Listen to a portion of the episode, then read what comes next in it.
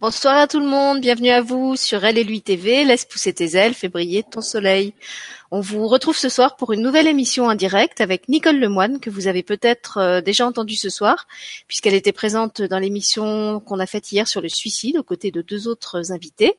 Ce soir, elle est là en solo pour nous parler d'un thème euh, qui lui est cher euh, et qu'elle connaît bien puisqu'elle l'a déjà amené plusieurs fois en, en formation. Et donc, j'ai gardé son intitulé qui me plaisait beaucoup quand elle me l'a proposé, qui était Vivre libre sans peur de la maladie ou de la mort. Alors je la laisse se présenter à vous pour ceux qui ne la connaîtraient pas encore et nous expliquer pourquoi elle a choisi ce thème particulier pour ce soir. Bonsoir à tous. Merci Sylvie pour cette invitation et, puis de donner la possibilité d'accès à cette formation qui, je sais déjà, pour l'avoir faite, aide beaucoup. Alors pourquoi est-ce que j'ai choisi euh, maladie la mort parce que d'abord je suis thérapeute et que je suis pas venue par hasard vers la thérapie. Euh, j'ai connu moi quand j'étais enfant, j'avais 5 ans, ma mère est décédée et ce jour-là en fait euh, j'ai pas vécu la mort comme tout le monde parce que j'ai, je l'ai entendue, elle est venue à moi, je l'ai vue et elle m'a simplement dit, bah nous sommes toujours ensemble en fait, ça change rien. Et donc euh, dans dans l'histoire d'après, dans la petite fille qui grandit, euh, ce qui était difficile, c'est que bah, j'étais la seule à vivre comme ça. Autour de moi, c'était absolument pas le cas. Euh, la religion était très présente, mais hum, c'était surtout beaucoup de souffrance en fait. La souffrance justement d'avoir perdu un être cher euh, et de toujours regarder finalement moi et mes frères et sœurs comme euh, des enfants qui n'avaient plus de maman. Et, moi, je me vivais pas comme ça, et j'ai fini par croire que je devais pas en fait euh, la voir, et que et donc j'ai petit à petit un peu poussé cette porte-là en me disant, bah, je dois pas être normale. Et, euh, et puis en fait, ça a été ma quête pendant de nombreuses années d'essayer de comprendre ce qui se passait, parce que malgré moi, en fait, ces dons-là, je les avais. Et puis c'était tellement facile, je me rendais même pas compte que je les utilisais. Donc même dans mes formations euh, de kiné, puis après en médecine chinoise traditionnelle et puis d'ostéopathie, eh ben c'était tout à fait facile de sentir les choses, de les voir aussi ces fameuses choses, de, de faire un peu euh, un scanner du corps euh, et, et d'aider en fait les gens et puis d'entendre aussi à travers leurs mots euh, ce que ça pouvait euh, raconter profondément, qui n'était pas forcément découvert en eux ou conscientisé en eux. Euh, et donc euh, j'ai découvert en fait que ben c'est parce que moi en fait j'avais pas complètement en fait fermé cette porte et que l'effet de les réunir, et eh ben là du coup euh, ça offrait une liberté totale d'être.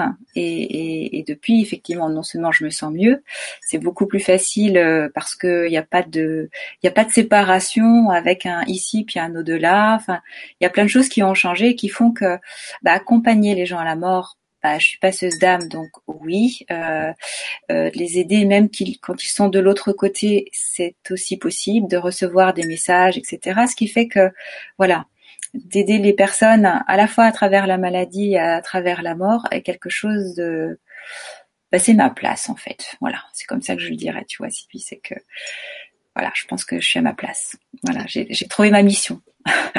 On va dire ça comme ça. Donc aider les gens pour ne plus avoir peur ni de cette maladie ni de cette mort je trouvais ça important. Et donc c'est pour ça que j'ai créé cette formation. Voilà je me suis dit bon ben là euh, moi c'est mon quotidien ça fait des années, des années que je pratique cela, euh, et, donc ben, je peux peut-être le mettre à contribution pour pour plus de personnes. Et je l'ai déjà proposé en web TV et ces webinaires-là, ben, effectivement, ont aidé beaucoup de personnes. Et là, euh, comme tu m'as proposé de le faire, je me suis dit c'est génial, quoi. Voilà. Donc voilà pourquoi est-ce que j'en suis arrivée à faire cette euh, cette formation. Il y, a, il y, a, ton histoire personnelle et puis tu m'expliquais aussi que même dans ta patientèle, en fait, tu accompagnais beaucoup de personnes qui étaient euh, en lien avec ces problématiques-là, euh, avec lesquelles de toute façon on se trouve tous en lien euh, tôt ou tard, euh, que ça soit tôt dans la vie euh, ou tard ou de façon brutale ou progressive. Mais voilà, qui n'a pas dans sa famille ben voilà. quelqu'un qui est malade, un décès, un accident, Euh, je pense qu'on est tous, euh, on passe tous par là. Confrontés, on est tous confrontés à ça. Puis je pourrais même le dire comme ça, quand on donne la vie, euh, quand un enfant naît, on sait aussi qu'à un moment donné, ce corps il va mourir. Donc moi, je reçois des patients de tous âges. ça m'arrive de faire des accompagnements lors des grossesses aussi, ce qui hmm. fait qu'il y a vraiment un cheminement où j'ai vraiment tous les âges. En fait, de, dans le ventre jusqu'à, enfin, les plus âgés ont près de 90 ans. Donc forcément qu'on est confronté à tout ça. Et puis, comme je peux voir des personnes qui accompagnent des gens malades, enfin, voilà, c'est mon rôle de thérapeute, quoi.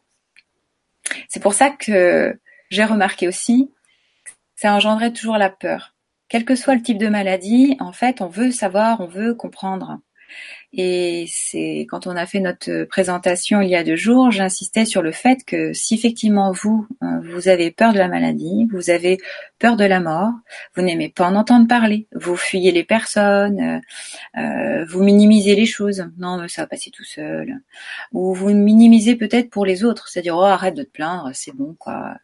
Voilà, ben je crois que dans ces cas-là, cette formation peut vous aider, peut vous aider parce que quand vous êtes gêné par les autres, ben les autres, euh, eux, c'est leur c'est leur vie, c'est leur quotidien. Et si ça vous gêne, posez-vous la question du pourquoi ça vous gêne. Ça, ça peut être intéressant pour avancer et pointer du doigt finalement les choses qui vont pas changer à l'extérieur, mais avec lesquelles nous on peut se sentir bien, quel que soit ce qui se passe. Euh, et pour la mort, c'est pareil en fait, puisque on n'en entend pas parler ou très rarement parler. Donc euh, voilà, ce que je vous propose dans cette formation, c'est que je vais vous donner des réponses puis je vais vous laisser pas mal de questions. Des questions neuves. Voilà. Une peut-être nouvelle façon justement euh, d'aborder tout ça.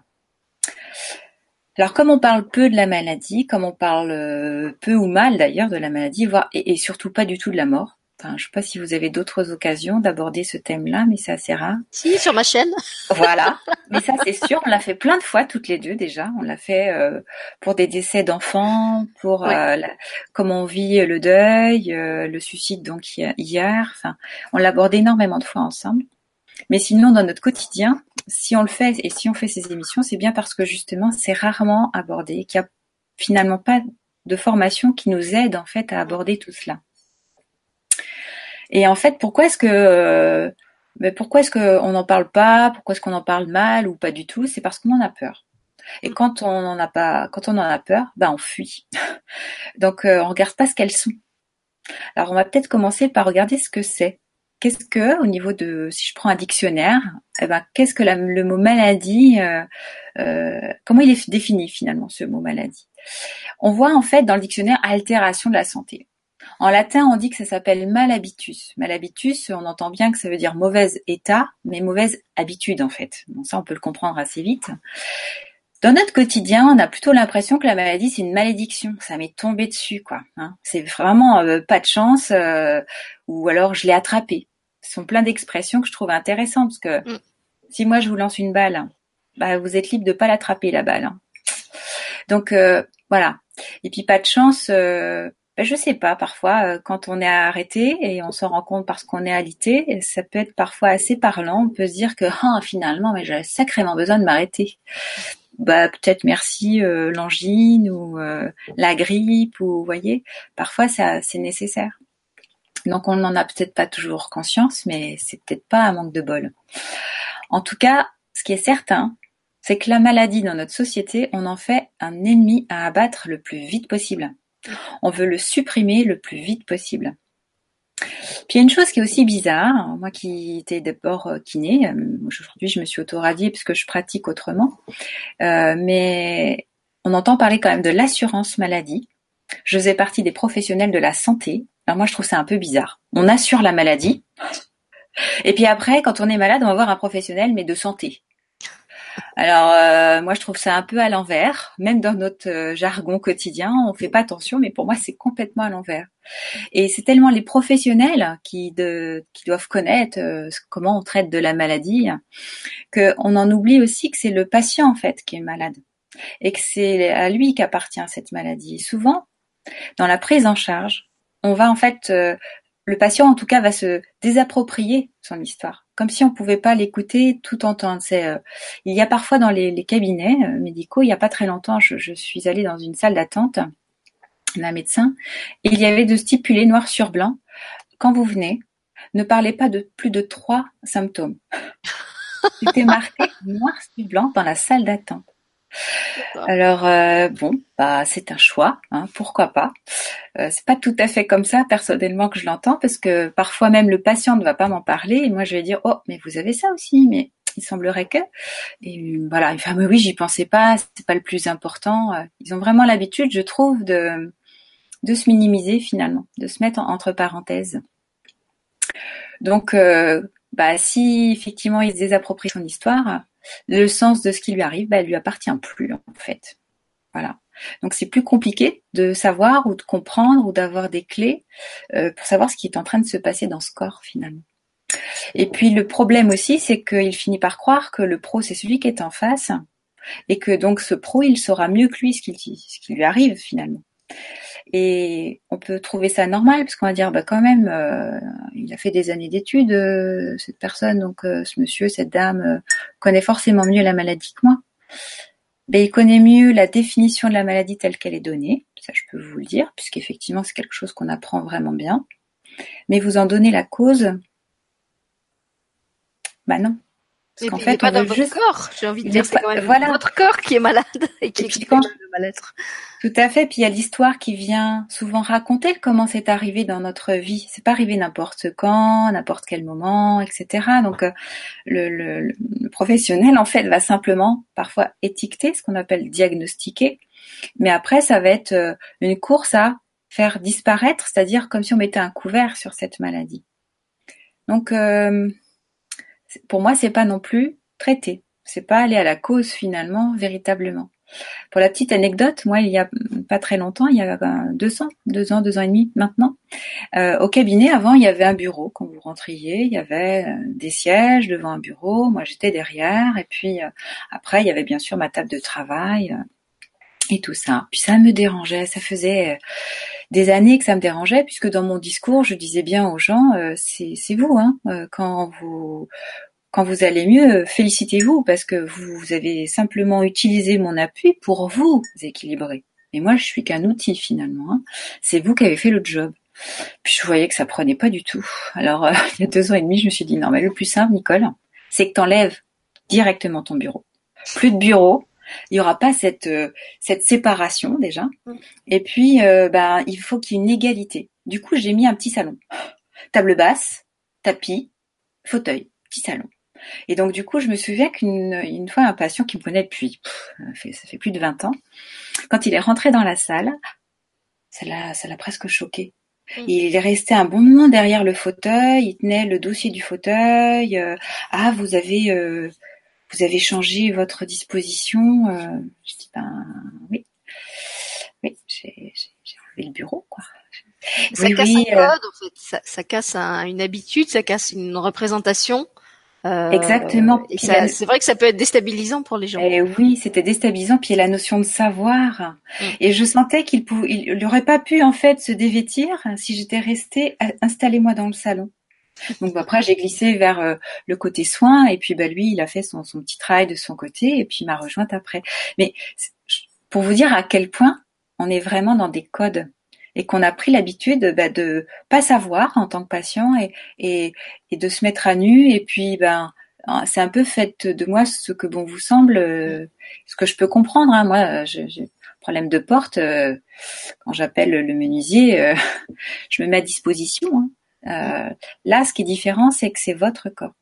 Et que votre corps, ça fait quand même quelques années avec lequel vous êtes avec quand même. Donc vous le connaissez un peu plus que la personne euh, à qui vous dites bonjour pour la première fois. Ce qui m'arrive assez souvent quand même. Les gens en viennent, ils, vont pas venir euh, vingt mille fois en général. Hein. Ils n'ont pas besoin d'un multiple soin. Donc euh, voilà, en tout cas pensez à ça. Puis moi, ce qui me surprend aussi beaucoup, qui m'a souvent choqué, dérangé aussi dans, dans mes c'est que on oppose toujours le corps et l'esprit. Quand on parle de santé, on parle du corps en fait. On parle rarement de la santé d'esprit. On parle du corps comme étant en bonne santé. et puis on fait un amalgame comme si l'esprit était euh, logé à l'intérieur en fait, comme si euh, le cerveau était euh, ben, la maison de l'esprit quoi. Et, et c'est comme si finalement, ben, c'est quoi l'esprit en fait dans tout ça quoi. quand on l'écoute parfois, on va dire oh là là, faut pas trop l'écouter hein, parce que ça c'est de la folie. Hein. Tout ce qui touche à l'esprit, c'est un peu tout ce qui touche à la, la, la psyché, hein, euh, la psychologie, euh, la psychanalyse, la psychiatrie. C'est, c'est, faut être fou quoi. En gros, euh, c'est ça. Ce qui le fait des zinzins? Exactement. Donc là, c'est encore de la peur en fait.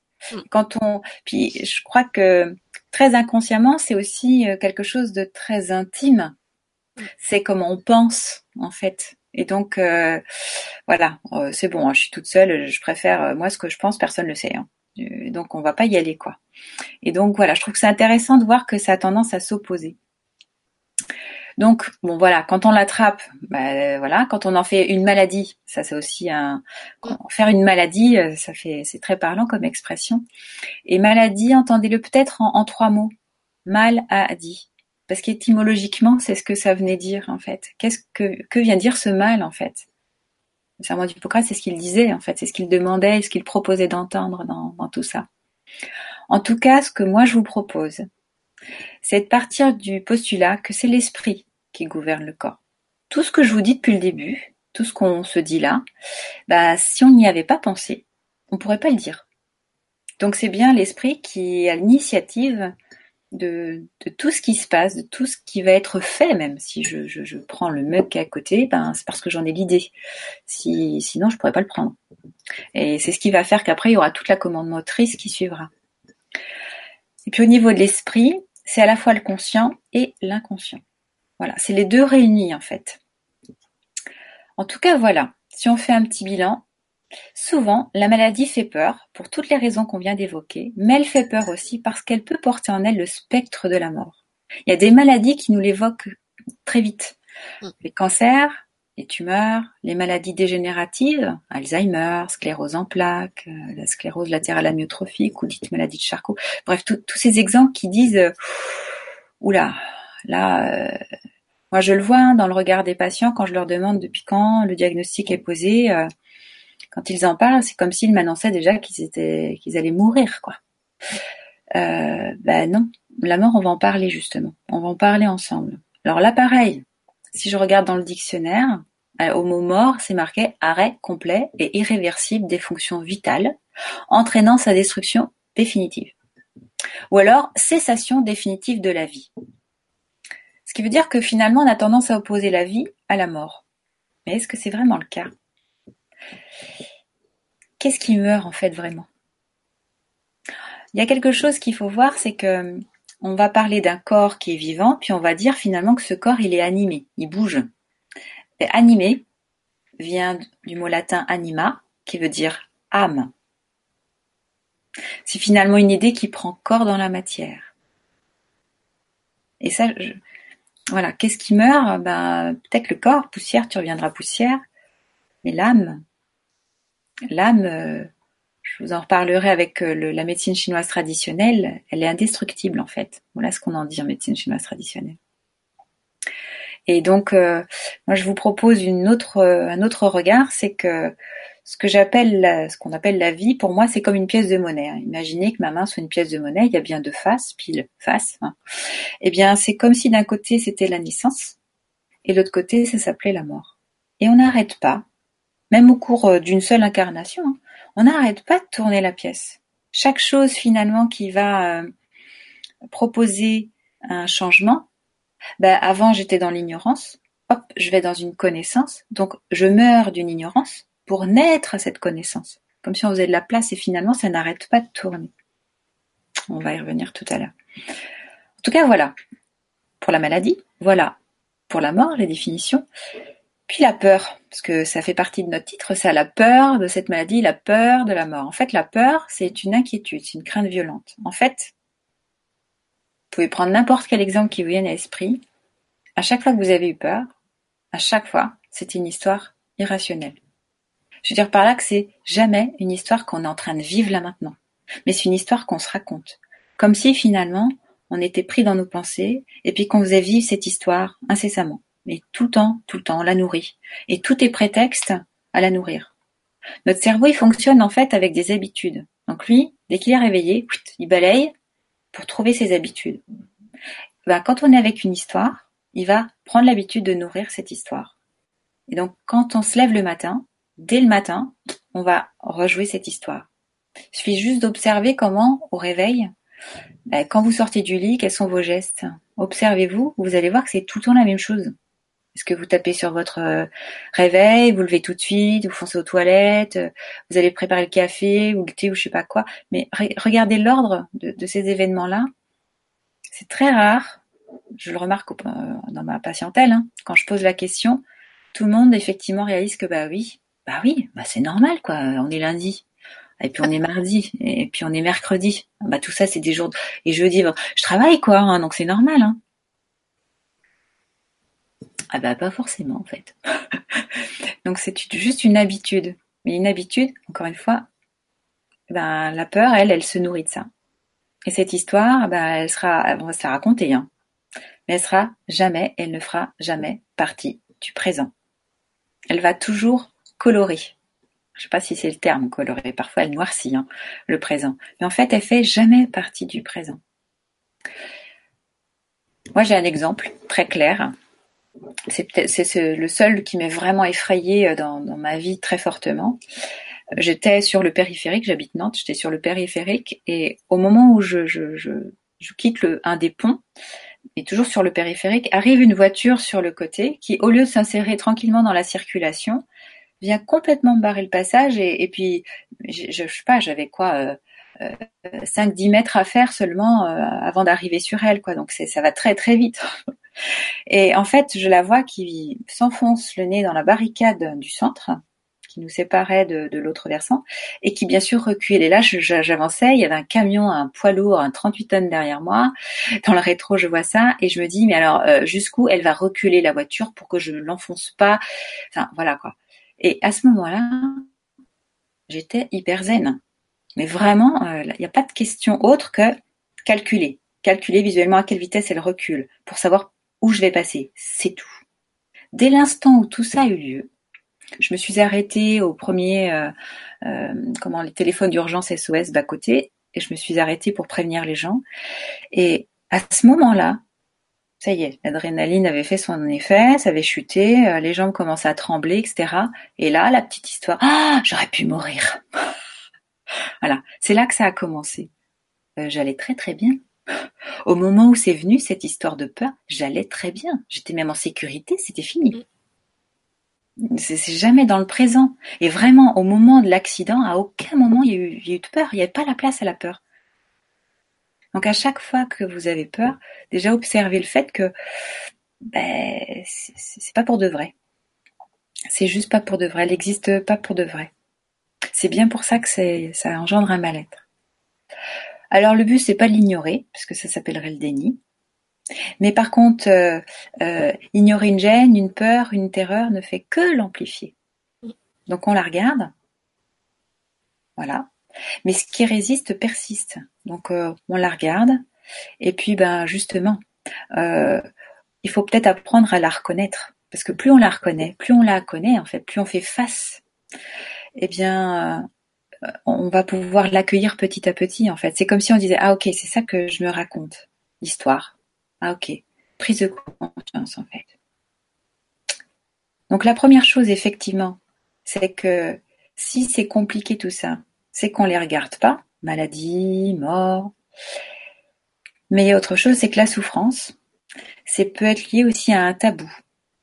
Un tabou qui engendre pour ceux qui se taisent autant que pour l'entourage, en fait, une grande souffrance. Moi, par exemple, si je reprends l'histoire de ma quand j'ai 5 ans, eh ben c'est plus le fait de ne pas avoir pu parler, le fait de voir qu'il ben, n'y a pas d'interlocuteur autour de moi.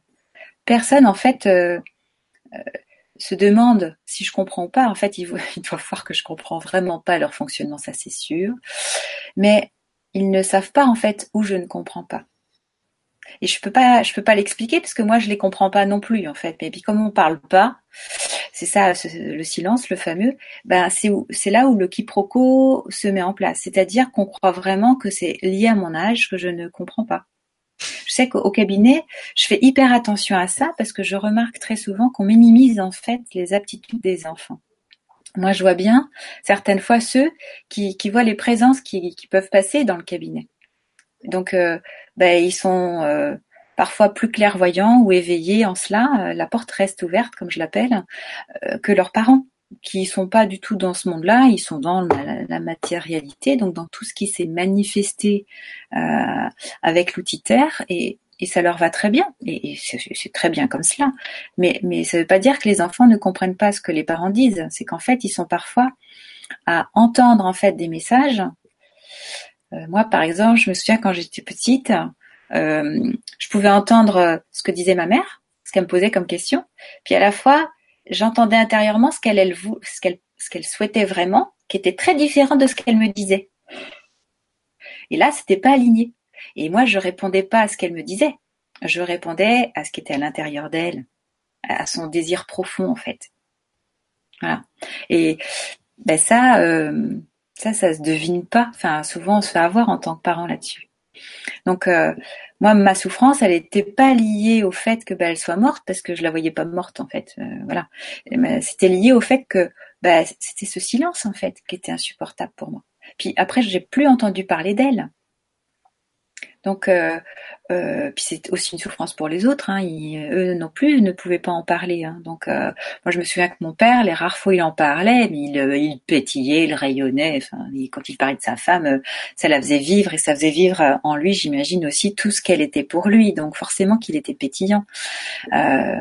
mais je trouve que c'est ce silence-là, en tout cas, même moi, je vois mes enfants m'ont posé tout de suite des questions. Bah, elle est où, euh, mamie euh, bah, Voilà. Euh. Mais je sais que les enfants de mes frères et sœurs, ne m'ont pas posé ces questions, sont pas allés dans ça, se sont pas permis ça, parce que justement, c'était le silence. C'était trop douloureux d'en parler. Alors il y a ceux pour qui c'est trop douloureux d'en parler, mais c'est trop douloureux aussi pour euh, qui effectivement ne peut pas euh, en parler et ne vit pas ça comme les autres. Finalement, la douleur, elle est partout.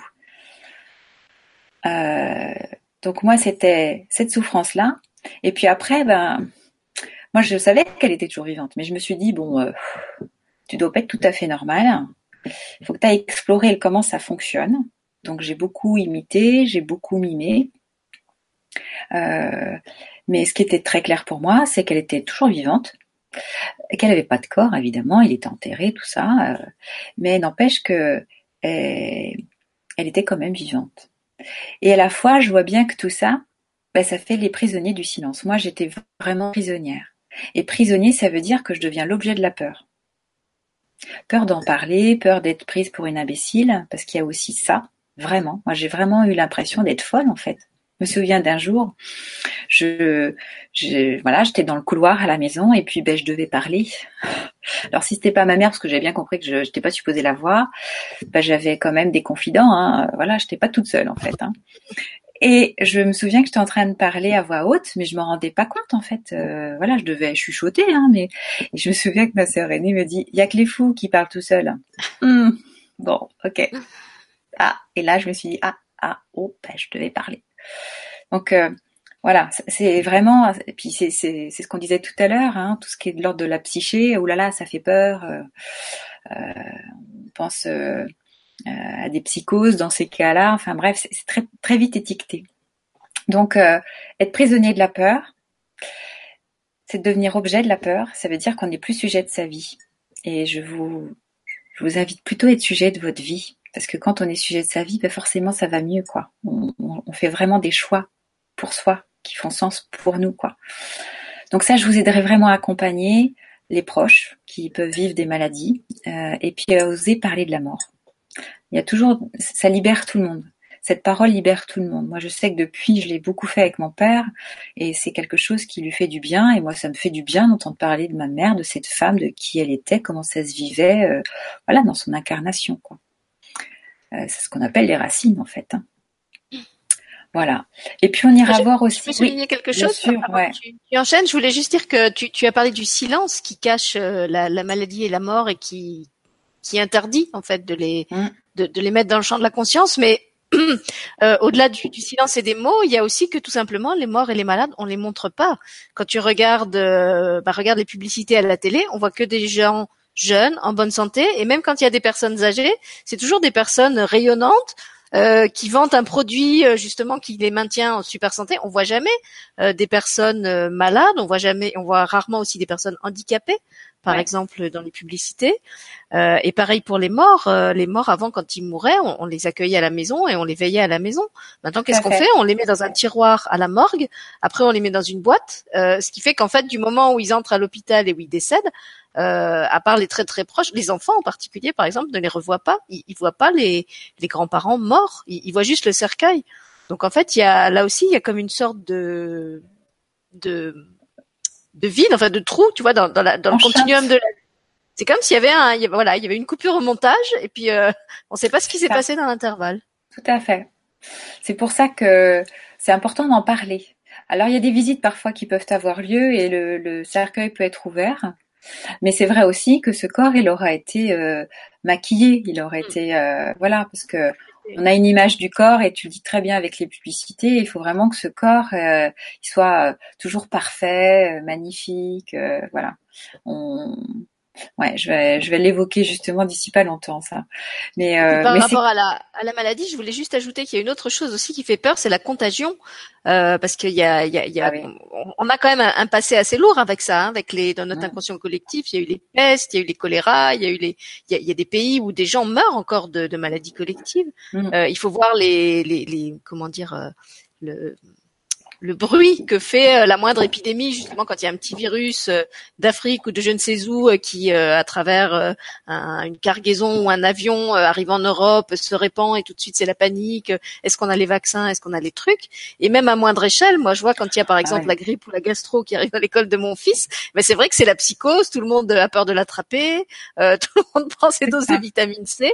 Donc on, on est vraiment comme ça dans une espèce de phobie de la maladie euh, même quand on a les moyens de se soigner finalement, parce que je me dis cette, cette gastro ou cette grippe, euh, ok c'est désagréable de l'avoir, mais finalement on n'a pas raison d'avoir aussi peur parce qu'on on a les on a les traitements. Tout à fait. C'est pour ça que je parlais de l'attraper, même l'expression en elle-même, moi, m'a toujours fait rire.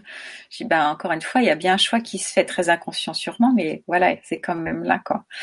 Euh, mais oui, c'est vrai. Euh, un exemple, il y a pas très longtemps, il y a une personne, une patiente qui vient et elle voulait même pas me serrer la main. Non, non, j'ai un rhume. Oui. Bon, si vous voulez.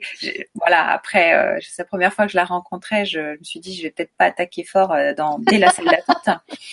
Mais euh, dans sourire doucement en disant, bah regardez, vous parlez, c'est dans le même habitacle que, on est dans la même pièce en fait. Donc si vraiment je dois attraper, si vraiment j'ai le terrain en fait, là, ça, ça de toute façon soit avec vous, avec quelqu'un d'autre, ça aura lieu, quoi. Enfin, rien de grave. Mais oui, c'est vrai, je suis d'accord avec toi. Donc voilà, en tout cas, c'est important d'en parler. Et donc, euh, comment agir aussi euh, quand on parlait de la mort face à des jeunes qui, parlent de suicide ou qui vont même peut-être se suicider? Comment on va le vivre en fait, ce suicide de, de l'être cher? Comment on va vivre la mort d'un proche?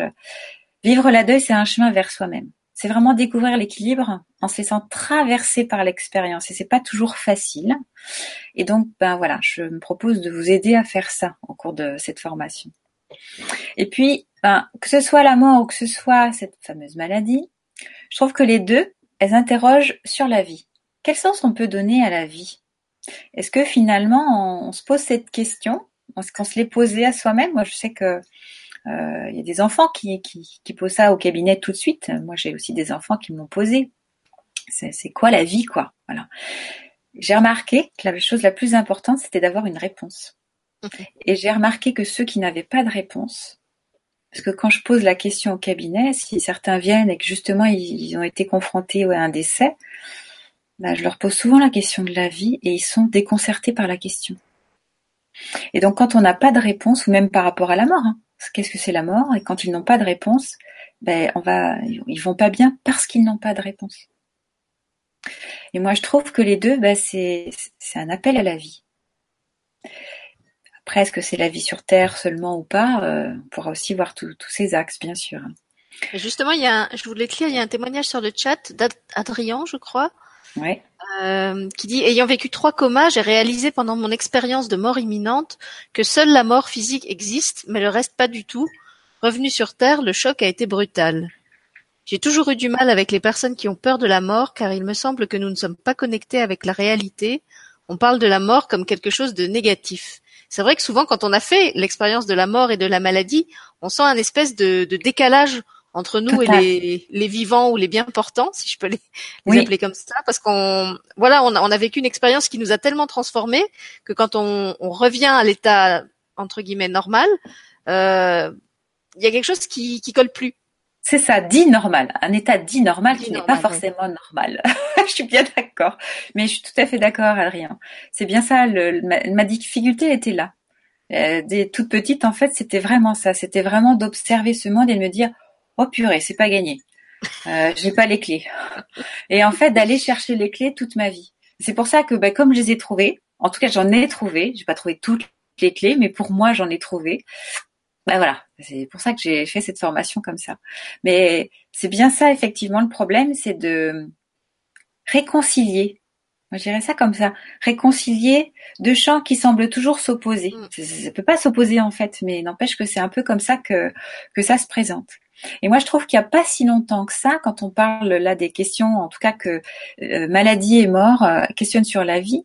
Euh, avant, je, si je prends l'exemple de quand j'étais enfant, j'entendais que euh, y avait le travail et que le travail c'est important. Et puis si on n'en a pas, c'est qu'on est un feignant. Alors euh, c'est important. Hein, c'est c'est et puis que pour le sens de la vie, c'était la religion. Moi, je suis issue d'une famille euh, catholique pratiquante et voilà, c'était scindé. Alors le travail hein, et le travail, c'est la santé. Hein, donc ça, c'est pour le corps. Hein, et puis ben, pour toutes les questions plus subtiles, eh ben c'est la religion. Donc c'est deux choses très différentes très distinctes en fait. Religion, dogme, rituel, enfin tout ce que vous voulez, mais voilà. Mais c'était une spiritualité dictée par l'extérieur en fait. Et, en fait, je trouve qu'aujourd'hui, il y a un, avec tout ce qu'on entend, tout ce qu'on voit, tout ce qui se développe, je sens qu'il y a un rassemblement, il y a une envie justement de, faire fusionner ces deux parts-là, de, faire que ce soit pas euh, dans un lieu puis dans un autre que tout cela s'oriente, mais que prise de conscience que l'esprit dirige le corps, et donc du coup qu'on veut que la, vie, euh, que notre vie ait un sens, et pas euh, tout couper comme ça, mm. mais que à chaque fois, chaque moment de la vie finalement, euh, bah, vivre c'est exister, donc bah autant faire que ça ait du sens quoi. Justement, il y a Adrien a, complété son témoignage. Il a un très joli mot. Il parle de passerelle. Il dit moi ce qui m'a le plus manqué, c'est qu'il n'y ait jamais de questionnement sur la vie, qui est une passerelle entre la naissance et la mort. Mm. Et à la fois, moi, c'est pour ça qu'Adrien, je parlais justement de la pièce de monnaie parce que je trouve que moi, elle me va mieux parce que pour moi, c'est la vie. Et la vie, euh, tout est vie en fait. Mm. Tout est vie. On est la vie. C'est la vie qui traverse le corps, tout ça.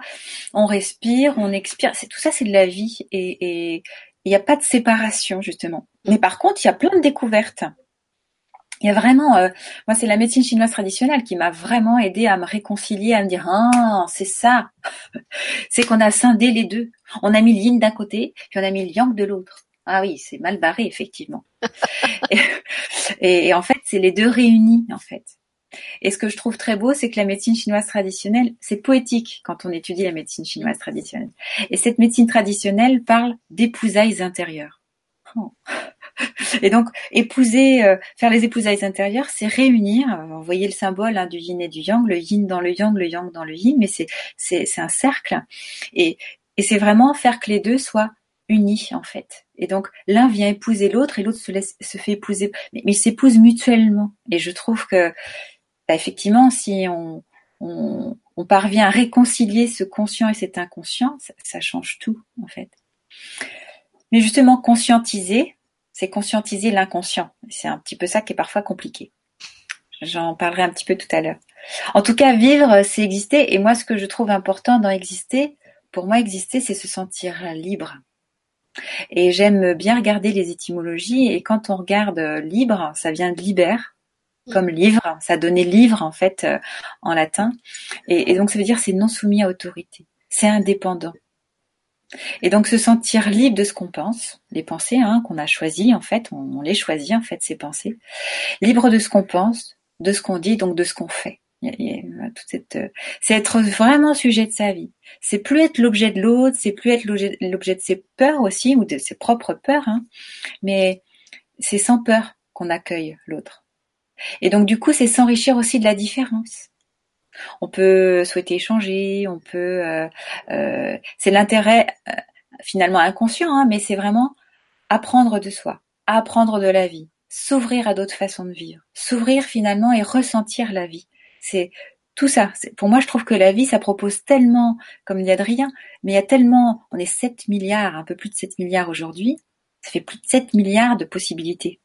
Donc, il y a une richesse incroyable. Et puis, si effectivement on, on, vient faire des expériences en ce monde, bah ça ouvre complètement, ça ouvre un champ, enfin le champ des possibles comme on l'appelle, ça, fait plein de possibles. Et quand on questionne et quand on vient se rencontrer à travers l'autre, ben, on va découvrir plein de possibilités qui sont déjà en nous. Donc euh, voilà. En tout cas, la médecine chinoise, en médecine chinoise traditionnelle, c'est l'enfant quand il vient s'incarner, c'est pour et c'est par un besoin personnel. C'est d'abord pour lui. C'est d'abord pour cette âme qui vient s'incarner. Mais elle n'est pas stupide, pas du tout. Et donc elle s'incarne en choisissant sa famille. Et donc du coup, ça peut proposer aussi un besoin familial. Ça peut répondre en tout cas à une réparation familiale. Et ça peut répondre bien évidemment à, la société. Parce que ça, on, ne s'incarne pas à n'importe quelle période, en fait. Pas dans n'importe quel pays. Donc c'est toujours réparer des croyances c'est devenir la, la, meilleure version de soi-même, comme on dit. Mais ça peut être bien sûr une meilleure version pour la famille, pour la société, tout ça à chaque fois. Et ce que je trouve formidable aussi, c'est que cette médecine chinoise dit bien que quand on vient s'incarner, on s'appuie sur trois outils plus un. Elle parle de la naissance, elle parle de la maladie et elle parle de la vieillesse. Ça, c'est les trois bases. C'est-à-dire que à chaque fois, ce sont des outils qui vont nous permettre de voir autrement les choses pour nous-mêmes. Naître, pas un être, tout est dit, je pourrais d'en être, mais euh, choisir ce lieu de vie, choisir ce, ce terreau, en fait, eh ben, c'est une façon déjà de voir ce qu'on se propose dans la vie. Puis après, bah, dans les maladies, c'est une autre façon de découvrir ce qu'on se propose dans la vie. Et puis la vieillesse, c'est encore une autre façon. Quand on, tu parlais tout à l'heure de la publicité qui montre que des beaux visages lisent, tout ça, et puis que même si on est âgé, tout va bien, on lisse les choses. Bah en fait, c'est, on lisse pas, on regarde en fait, on, on accueille tel que c'est. Et en fait, on dit plus sain parce que le plus c'est plus la mort, parce que la mort, elle se dit dans la naissance, elle se dit dans la maladie, elle se dit aussi dans la vieillesse. C'est pour ça que je, présente la vie comme ayant euh, ces deux facettes là, comme une pièce de monnaie, puis que ça n'arrête pas de changer. Pour pouvoir naître, bah, il faut déjà que je m'incarne, donc euh, je vais devoir aller dans un corps, et donc dans ce corps, euh, bah, je vais mourir finalement de l'état purement d'âme, d'esprit, de quelque chose de très éthéré, pour aller vers la matérialité. Puis après, ben, je vais naître, ce qu'on appelle la naissance, c'est-à-dire euh, après l'accouchement. Ben, ça veut dire que je, je meurs de la vie euh, intra-utérine pour naître en dehors. Et puis après, chaque étape où je grandis, ben, je vais bien euh, mourir d'un état pour naître et grandir à un autre. Et c'est pour ça que cette, cette, mort, en fait, fait partie des, des outils je trouve que c'est intéressant. Moi, je trouve que c'est vraiment intéressant, comme tu disais, de, de voir les, les, mots, le vocabulaire choisi, parce que dans, dans notre langage courant, on parle jamais justement de la, de la mort, de la vieillesse et de la maladie comme des outils. On dira que c'est des épreuves. Au mieux, on dira que c'est des expériences, mais j'ai, j'ai jamais entendu personne en parler comme des outils, tu vois. on voit ça plutôt, comme tu disais, comme quelque chose qu'on a envie de d'éviter, de, de mettre de côté. Et c'est ça aussi que j'ai bien aimé dans dans l'intitulé quand tu me l'as proposé, c'est que tu ne disais pas vivre, vivre libre de la maladie et de la mort, parce que la maladie et la mort, probablement, on va tous en faire l'expérience euh, sous une forme ou une autre. Enfin, la maladie peut-être pas, mais la mort, euh, tôt ou tard, on va tous y passer. Comme dit Grand Corps Malade, euh, la vie est merveilleuse, mais le final, le final est énervant. Je me suis bien renseignée, on n'en sortira pas vivant. Et à la fois la maladie, on en a déjà tous fait euh, l'expérience. Voilà. Est-ce qu'il y en a qui nous écoutent et qui n'ont jamais été malades depuis qu'ils sont nés Ça me surprendrait. Non, mais par contre justement, on a quelqu'un qui témoigne dans ce sens-là, c'est Elisabeth qui disait euh, c'est bien cela, la vie est la passerelle entre la naissance et la mort. J'ai fait l'expérience de la maladie à plusieurs reprises. La vie est donc pour moi une belle expérience où je me sens sereine maintenant. Voilà. Voilà. Super. Bravo Elisabeth. c'est vrai, c'est ça, ça sert à ça. Donc en fait, nous sommes vraiment des êtres indépendants finalement. Mais on fait l'expérience de la dépendance. Et donc à travers cette dépendance, on expérimente toutes les croyances possibles. D'accord? Quand on vient dans cette matérialité, on vient avec des codes, parce que dans ce monde, c'est, comme un jeu, vous voyez, on, prend un plateau de jeu, et puis on va tous se regarder en disant, vous connaissez les règles? Voilà, bah c'est ça. Donc euh, c'est vraiment des règles. Donc ben c'est des formes de croyances, hein, alors sociétales, familiales ou personnelles, mais peu importe euh, à quelle échelle, ça reste des croyances. Finalement, vivre, c'est un chemin à la fois à l'intérieur et à l'extérieur. On observe intérieurement et on corrige en testant la clé avec et par la matière. Tout se fait avec cette matière finalement. Le corps, c'est une clé. C'est la clé parce que c'est un outil de communication. Alors là, on le fait forcément euh, bien, hein, toutes les deux, et plusieurs, euh, j'imagine, sont avec nous, donc ils chattent, ils utilisent leur corps, hein, parce que les doigts, ça fait partie du corps. Et donc, ben, on est bien dans cet outil de communication avec l'autre, mais c'est aussi un outil de communication envers soi-même. Et donc, ça vient vraiment nous informer en permanence et de, ce que nous sommes. Et pour lui, en lui-même, le corps, il est complètement neutre. Hein. Ça dépend juste de l'état d'esprit qui va le diriger. Mais ça nous permet de savoir avec quel état d'esprit bah, je, suis finalement. Et pour ça, il est vraiment parfait cet outil. Il est parfait pour que je me rencontre, il est parfait pour que je me connaisse un peu plus. Moi, je dis toujours que le corps, c'est le garant de notre vérité. Parce que quand on a mal, ben, on sait que ça va pas bien. Puis quand c'est notre vérité, eh ben, on le sait aussi, parce qu'on va plutôt bien. Voire carrément bien. Donc, c'est finalement une recherche permanente d'équilibre, tout ça. Et l'équilibre, pour moi, c'est simple. Ça veut dire sans pli simple. compliqué, euh, compliqué, c'est plein de plis. On se plie en 4, en 10, en je sais pas combien. Non, là, en fait, c'est très simple. Plus c'est simple, plus c'est l'équilibre. Et le corps le dit très bien. Si c'est compliqué, bah, c'est douloureux. Se plier euh, en quatre, c'est une expression qu'on utilise. Hein. Oh, je me suis plié et ça fait mal en fait. Voilà. Donc si on manifeste euh, que l'un, c'est ben, si je manifeste que l'un ou que l'autre, hein, le yin ou le yang, c'est ça, et eh ben, ben, je vais souffrir. Mais si je les mets ensemble, tout va bien. Ça veut dire que la gêne, la douleur est finalement une information. Mal a dit, le mal dit vraiment les choses. Et donc, c'est là pour me réveiller, pour me dire, hé, Nicole, ouvre les yeux là. T'es en train de te laisser croire un truc. Ton état d'esprit, il est en train de, en tout cas, ton corps te dit que dans ton état d'esprit, t'es es malade là-haut, hein, ça va pas bien.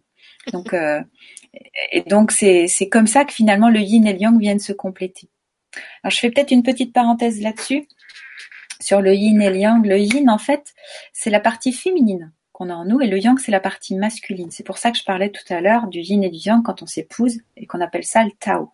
Quand tout est uni, le Tao ça s'appelle la voie. Hein, c'est on est en chemin pour se rencontrer justement et créer et faire les épousailles intérieures. Le yin, en fait, pensez au sexe féminin, justement, c'est une caverne qui est cachée. Si j'étais à poil debout, vous verriez pas mon sexe. Par contre, un homme debout, là, à poil, là, vous verriez bien. C'est-à-dire que le, sexe féminin, il est à l'intérieur et il, c'est dans un sens euh, creux, comme une caverne, qui va pouvoir réceptionner.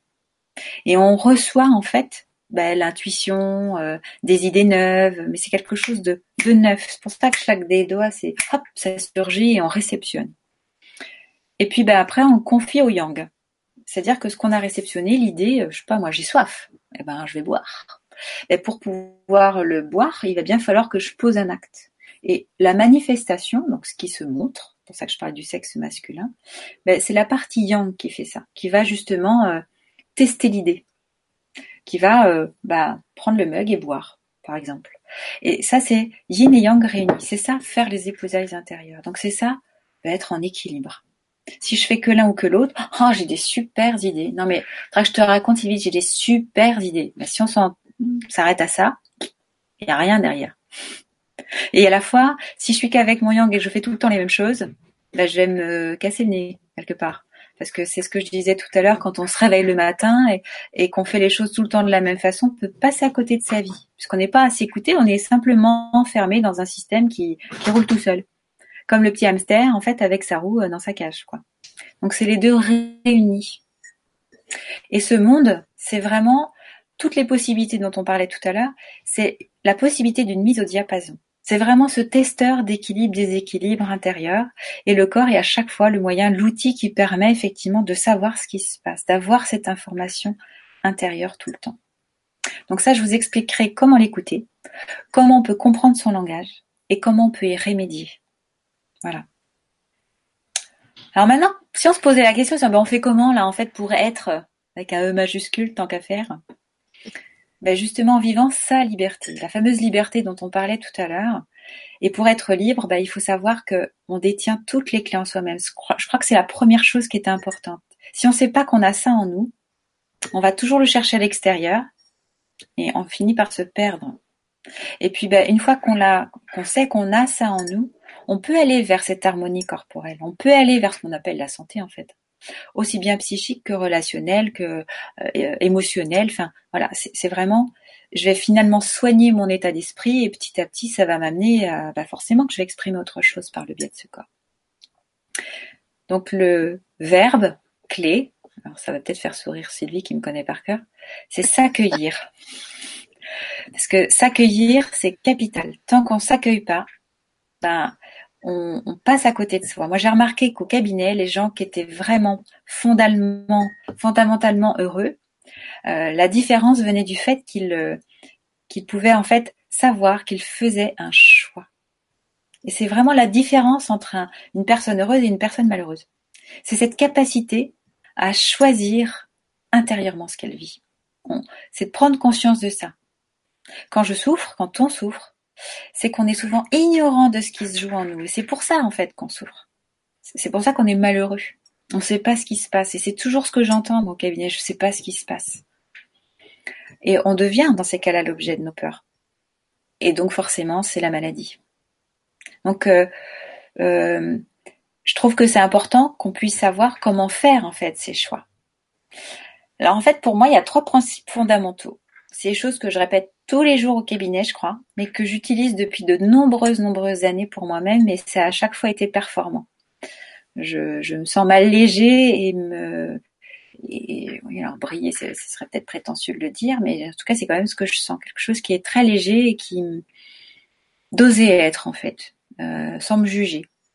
La première chose, c'est la conscience, c'est l'outil conscience. Si je prends conscience de, de quand je vais pas bien, quelque chose qui vient me gêner, qui me dérange, euh, il m'agace, ah, celui-ci je l'accrocherai bien au porte-manteau. Et eh ben là, dans ces cas-là, voilà, je sais qu'il y a un truc qui va pas. Mais c'est c'est c'est c'est moi en fait. C'est-à-dire que le comment je suis en train de regarder cette personne, je suis en train de le recevoir. Donc, euh, ben, si ça vient me déranger, c'est ça que j'ai reçu. Ben, c'est parce que je l'ai regardé cette façon-là. C'est que ça, ça m'appartient. L'outil conscience, c'est un outil extraordinaire mais c'est pas le plus facile à utiliser. Parce qu'en fait, on va réaliser qu'on a un ego. Je souris parce qu'il n'est pas petit, en fait. Quand on regarde avec l'ego, c'est 100% égotique. Et quand on regarde avec ce qu'on est profondément, bah, c'est 100% ce qu'on est profondément. Et il n'y a pas d'intermédiaire. C'est pas euh, un 50-50, non. C'est soit je suis avec l'un, soit je suis avec l'autre. Et en tout cas, quand on est dérangé, du coup, c'est pourquoi je me suis donné ça? C'est-à-dire que tout ce qui m'arrive, en fait, je me le donne. C'est comme si je me l'offrais, cadeau. Je me le sers sur un plateau. Euh, tout ce que je regarde, en fait, c'est ma façon à moi de le voir qui fait que je réceptionne ça. C'est pour ça que je dis que c'est moi qui me le donne. La médecine chinoise, en fait, parle, quand on s'incarne, elle dit que l'énergie psychique donne autorité à se créer. Ça, veut dire que quand je parlais de l'enfant qui s'incarne et qui a choisi sa famille, bah oui, quand on a autorité, on fait vraiment ce choix-là. C'est pour ça que je me le donne. Je, viens même d'emblée quand je m'incarne, je, sais déjà ce que je viens choisir et je me le donne d'emblée. J'y vais. Ces deux clans-là, bah c'est nickel chrome, ça correspond pile poil à mes besoins. Voilà, je vois bien que dans ces familles-là, bah, il y a des communs. Hein. Moi, je crois des choses qui sont communs à eux. Alors, euh, bah, j'aimerais bien faire l'expérience quand même. Et, donc, c'est pour ça qu'on vient s'incarner dans ces familles-là. on vient effectivement, avec les croyances que l'on a, les tester, ces croyances. Pour voir si c'est ça va, je me sens super bien, c'est que c'est vrai, ou au contraire, c'est un espèce de conflit intérieur et je vais mal. Et donc du coup, euh, bah, on est en chemin, mais voyez bien que je suis toujours à devoir prendre conscience. Et c'est ça qui va faire que dans ce chemin-là, je vais pas me perdre. C'est ça qui va faire que je vais pouvoir. Euh, je suis l'actrice en fait. Je suis vraiment l'actrice de ce qui se passe. Je suis pas une marionnette. Euh, euh, je, vais pouvoir choisir vraiment. Et quand je vais pas bien, eh ben, c'est à moi de savoir effectivement qu'est-ce qui me dérange. Donc on est en chemin. On est toujours entre les deux principes yin-yang. Hein, c'est toujours les deux faces. Mais comme ça constitue chacun, il faut bien comprendre qu'il y en a un, c'est l'inconscient, c'est le féminin, l'autre c'est le conscient, c'est le masculin, et c'est vraiment ces deux choses-là en une qui permettent vraiment ben, qu'on sente euh, qu'on sente bien. Ça veut dire que quand je suis dérangée, ben, c'est mon conscient là. Il dit mais qu'est-ce que c'est que ce foutoir? C'est pas du tout ça que je, souhaite voir. Sauf que lui, il a pas vu que dans ce que je regarde, ben, j'ai une façon très inconsciente de regarder les choses. Et ce, côté inconscient là, quand ça vient, moi, je dis toujours ça comme ça. C'est un cadeau. Alors le papier cadeau, euh, il est pas, il est peut-être moche, il sent peut-être pas bon du tout, hein, mais en l'enlevant, je vous promets que quand on enlève, quand on dénoue, il y a une pépite, ça commence à briller de plus en plus et waouh, c'est trop beau quoi. à l'intérieur, en tout cas, c'est important de prendre conscience que euh, si je prends justement conscience, si je veux bien garder ce truc, comment je l'ai regardé, si je devais l'écrire, ben qu'est-ce que j'écrirais? Comment je l'écrirais? Qu'est-ce qui me dérange vraiment? Parce que l'autre, il est libre. Il a peut-être dit quelque chose qui me déplaisait, mais n'empêche qu'il est libre de le dire, parce qu'il est libre de le penser, hein. il est libre. Et puis moi, je suis libre. Et là, visiblement, je ne suis plus libre. Je me sens juste agacée, en colère, j'ai envie de le tabasser, de le museler, enfin. Alors justement, c'est un, bon exemple parce qu'il y a Marie sur le chat qui demandait comment est-ce qu'on fait à s'accueillir. Tu parlais tout à l'heure de, de s'accueillir. Alors je lui ai demandé si elle pouvait donner un exemple concret de d'une situation ou d'une part d'elle peut-être qu'elle a besoin d'accueillir et comme elle n'a pas encore répondu, je trouve que là ah. tu nous donnes un, bon exemple. Euh, alors voilà, quand on ressent ça, quand on ressent cet agacement de l'autre là qui nous énerve et qu'on a envie d'accrocher au porte-manteau, voilà. comment est-ce qu'on fait à s'accueillir? Alors la première chose, c'est déjà d'avoir à l'esprit de savoir. Je pourrais pas vous le dire autrement. Dans un premier temps, il faudra d'abord en faire l'expérience de tout ce que je vous ai dit une fois pour que vous puissiez vous dire ah oui c'est pas complètement faux ce qu'elle a dit Nicole mais la première chose c'est d'avoir confiance que c'est ma façon à moi de le voir. L'autre m'énerve, mais si je parle de liberté, vous voyez bien qu'il est, libre en fait, il fait bien comme il veut. Tout ce qui vous agace à écouter la, la radio, je sais pas quoi, les gens sont libres de dire tout ça. Mais si ça m'agace, c'est que c'est qu'il y a quand même une façon avec laquelle je l'écoute qui n'est pas supportable pour moi. Et donc euh, s'accueillir, c'est se dire ah ok, bah ok, euh, j'observe hein, et puis bah ok, effectivement là je suis bien bien énervée. Et s'accueillir, c'est se dire, bah, j'ai le droit de m'énerver. C'est là. Hein. Donc s'accueillir, c'est comme si quelqu'un frappait la porte. Bah, euh, la porte est fermée si on frappe à ma porte, hein. donc bah, je vais l'ouvrir. Bah ça y est, je suis en train d'accueillir. Ça veut pas dire que je vais être d'accord avec ce qui est derrière. Je ne ça peut pas dire que ça va être agréable, mais j'ouvre la porte. Voilà, déjà ne pas refouler le truc ou essayer de mettre un couvercle dessus Exactement. en essayant de faire comme si c'était pas là. Voilà, exactement. Ou soit de nier, comme tu dis, soit de prendre la fuite. On est, super fort. On a un pote depuis de nombreuses années, il nous a dit une fois, deux fois, trois fois des choses qui nous déplaisaient, terminé. Je veux plus le voir. oui, bah, ça s'appelle la fuite quand même. Euh, donc je trouve que c'est c'est ça s'accueillir pour moi, c'est très basique. Et parfois on va le laisser longtemps là avant de passer aux étapes que je dont je vais parler là, mais c'est pas grave c'est pas grave parce que si je ne m'accueille pas, la suite n'existera pas. Aujourd'hui, j'ai vu une patiente qui me disait oh là là, ça m'énerve, ça m'énerve quand même. Je j'ai pas réussi à comprendre pourquoi ça, pourquoi j'avais mal là comme ça. Bon. Puis à un moment donné, je en discute. Elle, voulait tout me détricoter, mais elle oubliait s'accueillir. Euh, on va recommencer. Vous n'avez pas vu la petite étape que vous avez grillée totalement? Et je lui dis, mais s'accueillir. Bah oui, mais quand même, je devrais déjà savoir faire ça, mais je pensais que j'avais avancé. J'ai mais vous avez avancé tellement d'ailleurs que vous oubliez la base. Vous devriez déjà être euh, au bout, au final, et, vous n'avez pas commencé à juste vous dire, bah c'est ok, quoi. je peux même dire, mais oh, je vais pas l'embrasser tout de suite, le type que j'ai envie de tabasser, parce que je suis pas prête. Mais n'empêche que je vois bien que là, il est déjà en train de me proposer quelque chose que moi, je ne savais pas de moi-même. Vous vous réveillez le matin, vous avez la pêche, mais une pêche d'enfer. Vous êtes super bien. Et, puis bah, vous passez toute votre journée euh, nickel chrome, vous rencontrez quelqu'un dans la rue euh, qui vous qui vous insulte, tout ça, mais vous vous avez passé une super journée. Bah, vous regardez la personne et disant oh le pauvre, vous tracez votre euh, vous tracez le chemin jusqu'à chez vous, on vous dit alors ça a été ta journée? Oh ouais super, j'ai vu, quelqu'un quand même qui allait pas très fort là dans la rue, mais à part ça non tout va, tout va très bien. Si vous n'allez pas bien, les mêmes circonstances de la personne qui vous interpelle méchamment dans la rue, là vous allez vous arrêter vous allez peut-être euh, avoir envie de lui mettre sur la tronche d'ailleurs. C'est sûr que vous allez vous arrêter. Ça a plus, ça pas passé par dessus parce que depuis le matin, si vous ruminez tout un, toute une histoire déjà, bah ça va que nourrir votre histoire. Le type là, il n'aura rien fait de plus ou de moins en fait. Donc il est bien libre comme il veut dans les deux cas, mais vous, vous n'êtes pas libre dans les deux cas. Il y a un cas où vous ne l'êtes pas du tout. C'est juste accueillir ça. C'est bien, ça vient de moi. C'est très difficile à accepter et pourtant, c'est le premier pas le plus difficile parce qu'une fois qu'on a fait ça, on a fait le plus dur. Donc, si j'ai bien conscience que ben, c'est en moi, alors euh, ben, je sais juste que c'est mon conscient hein, qui ignorait l'inconscient. Vous vous souvenez là les deux parts yin et yang, eh ben c'est le féminin, eh ben il est mis de côté par le masculin euh, qui l'ignore. Et donc ben, comme il n'a pas choisi ce fameux conscience qui lui arrivait là parce qu'il s'est dit non mais c'est quoi délire ça me dérange. Bah, il a qu'une envie en fait, c'est c'est de nier, c'est continuer la séparation entre les deux, comme s'il y avait à l'intérieur de nous une déchirure. Et en fait, se dire que c'est notre façon à nous de regarder, bah vous êtes déjà en train de rassembler les deux parts. C'est ça s'accueillir. Donc même si on n'arrive pas à les regarder et conscientiser la totalité de cette part féminine, bah déjà c'est énorme. Donc rien, je sais pas si cette personne trouve que c'est plus clair dans s'accueillir, mais c'est déjà ça.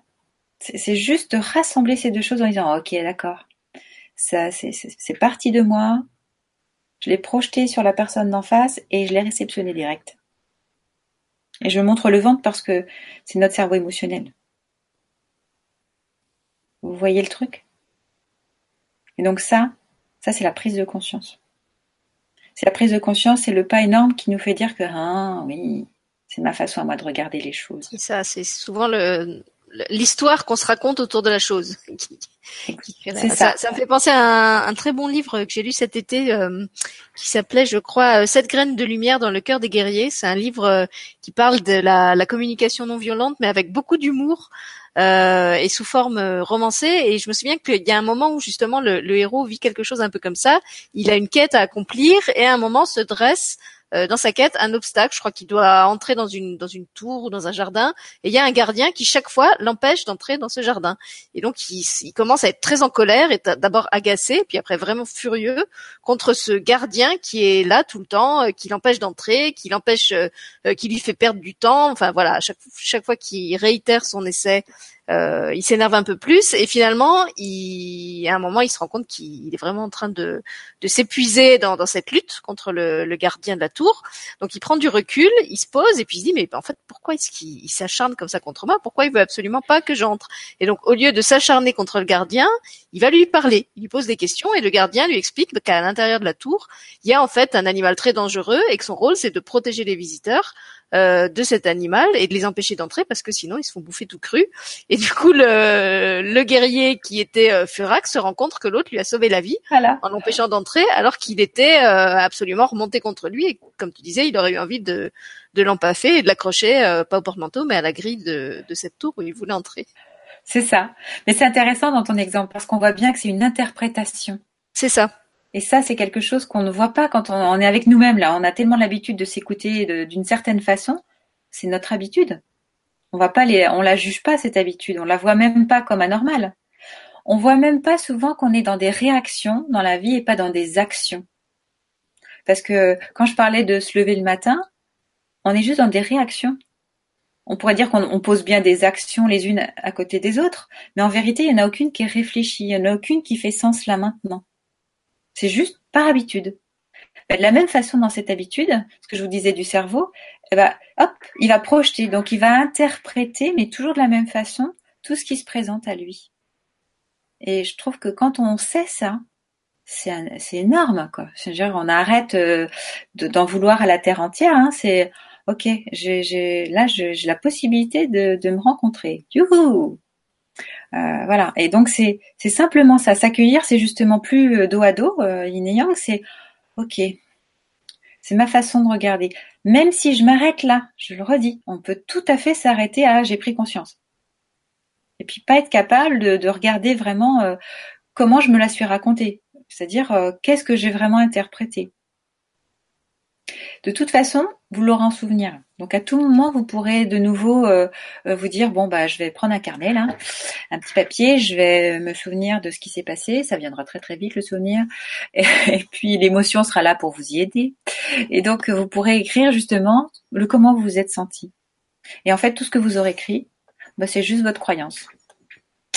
Voilà, bonne prise de conscience. Et, euh, et des TP pour le coup. Tu avais su des outils. Voilà.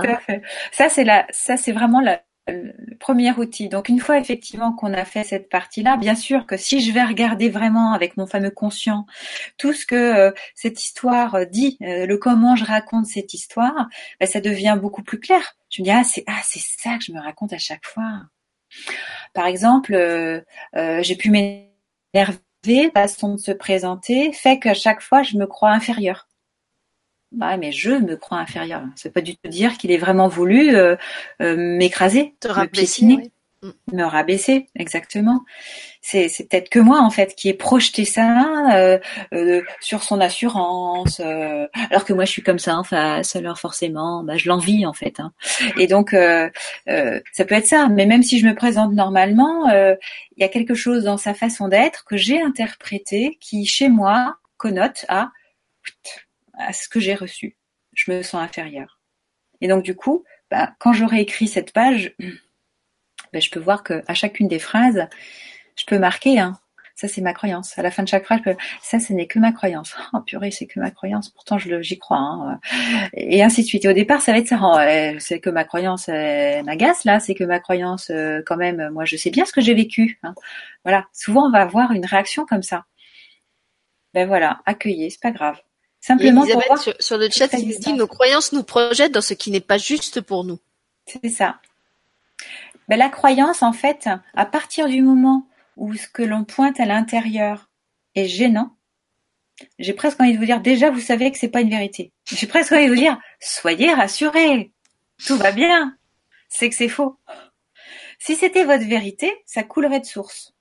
Donc, vous iriez superbement bien. Pas de gêne nickel chrome. Si ça vient heurter, c'est que bah il y a le sens de la source, puis il y a votre croyance qui veut remonter le courant. Je sais pas si vous avez déjà fait du kayak.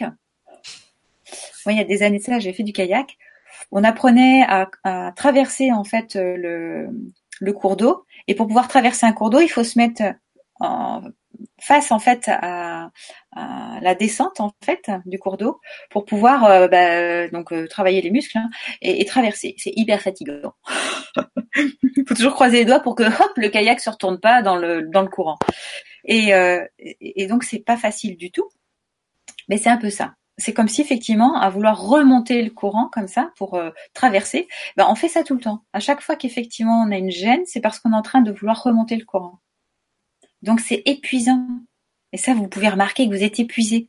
Parfois, vous n'avez pas encore de, de gêne énorme, sauf que vous êtes épuisé. Ben, vous pourriez aussi vous dire le soir, j'ai dû remonter le courant là aujourd'hui. Alors justement, si tu veux, j'ai un, exemple de, de personne qui remonte le courant sur le chat. Ben allez, va. exprime son, son agacement et son épuisement. C'est Adrien à nouveau qui nous dit étant bénévole depuis plus de 30 ans, je n'arrive toujours pas à intégrer le comment du rejet de soi des personnes que j'accompagne qui ne s'acceptent pas telles qu'elles sont et vont jusqu'au suicide. Bah oui, je comprends bien que tu ne l'acceptes pas parce que là où tu es placé sûrement, avec ce que tu nous as dit tout à l'heure, tu vois au-delà, en, dans ces personnes-là, tu vois au-delà de ce qu'elles manifestent. Tu vois au-delà de ce que cette apparence en fait qu'elles ont au quotidien donne d'elles. Et donc, euh, tu vois leur vérité. Sauf qu'elles, elles n'ont pas connecté ça à l'intérieur d'elles.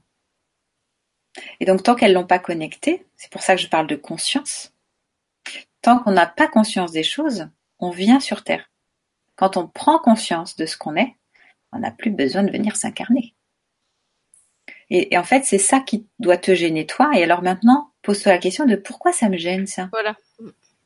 Pourquoi ça te gêne que les gens en fait prennent du temps? Parce qu'ils euh, n'auraient rien à faire sur Terre, hein, Adrien. Donc tu peux peut-être te dire, bah, ah oui, peut-être qu'il y a une part de moi qui reste encore aveugle et que le fait de les voir eux aveugles sur eux, ben ça, ça peut peut-être m'énerver. Ça vient réveiller cette part qui est encore aveugle à l'intérieur de moi. Je sais pas si je suis claire. On va arriver à nous répondre, je pense. Ouais. Mais très souvent, là où ça nous dérange chez l'autre, c'est là où on continue de faire la même chose en nous, mais qu'on ne mm. voit pas, bien évidemment. Je vous l'ai bien dit, hein. Ce qu'on voit en face, en fait, si le conscient est si agacé et gêné, c'est parce que c'est de l'inconscient qu'il est en train de rencontrer. Il comprend rien à cet inconscient. Et donc c'est, ok, bah, je vais prendre le temps pour aller explorer, finalement, aller épouser, c'est ça. Hein cet inconscient. Et là, du coup, bah ça y est, j'ai fait les épousailles intérieures. alors là, yin et yang réunis, euh, on est entier. C'est l'alchimiste euh, qui parle du plomb en or, en fait. C'est-à-dire les pépins sont nos pépites. Ça y est, j'ai gratté, puis oh, ben c'est un diamant. Finalement, c'était bien un cadeau. Le papier était moche, euh, ça puait, mais alors franchement, c'était que l'apparence parce que au cœur, c'est vraiment magnifique. Donc Alors, finalement, tu as répondu à Adrien, mais Marielle dit que tes explications sont très claires. Ah, merci Marielle. Et puis euh, un peu plus haut, j'avais Thérèse qui disait qu'elle te trouvait passionnante. Ah bon ben cool, merci Thérèse. Mais si vous avez des questions, n'hésitez pas. Hein. Vous pouvez lui dire des trucs qui l'agacent aussi. Hein, oui. Pour, bah, voilà, pour voir si j'arrive à accueillir. Bonne, euh, superbe exercice, Sylvie. en tout cas, voilà, avoir conscience que l'autre c'est notre inconscient matérialisé. Parce qu'en fait, c'est ça finalement. Si, si j'étais toute seule, euh, ben, je pourrais pas découvrir. Grâce à Sylvie qui va essayer de me dire des choses désagréables, je vais voir où j'en suis, par exemple. Sylvie devient mon inconscient matérialisé. Merci. Mon Dieu. Sylvie. Quelle responsabilité. Mais n'empêche que c'est grâce à ces relations, c'est pour ça que je parlais des 7 milliards euh, de richesses que nous sommes, parce qu'à chaque fois, ça nous permet de nous voir, de nous entendre, de nous voir agir.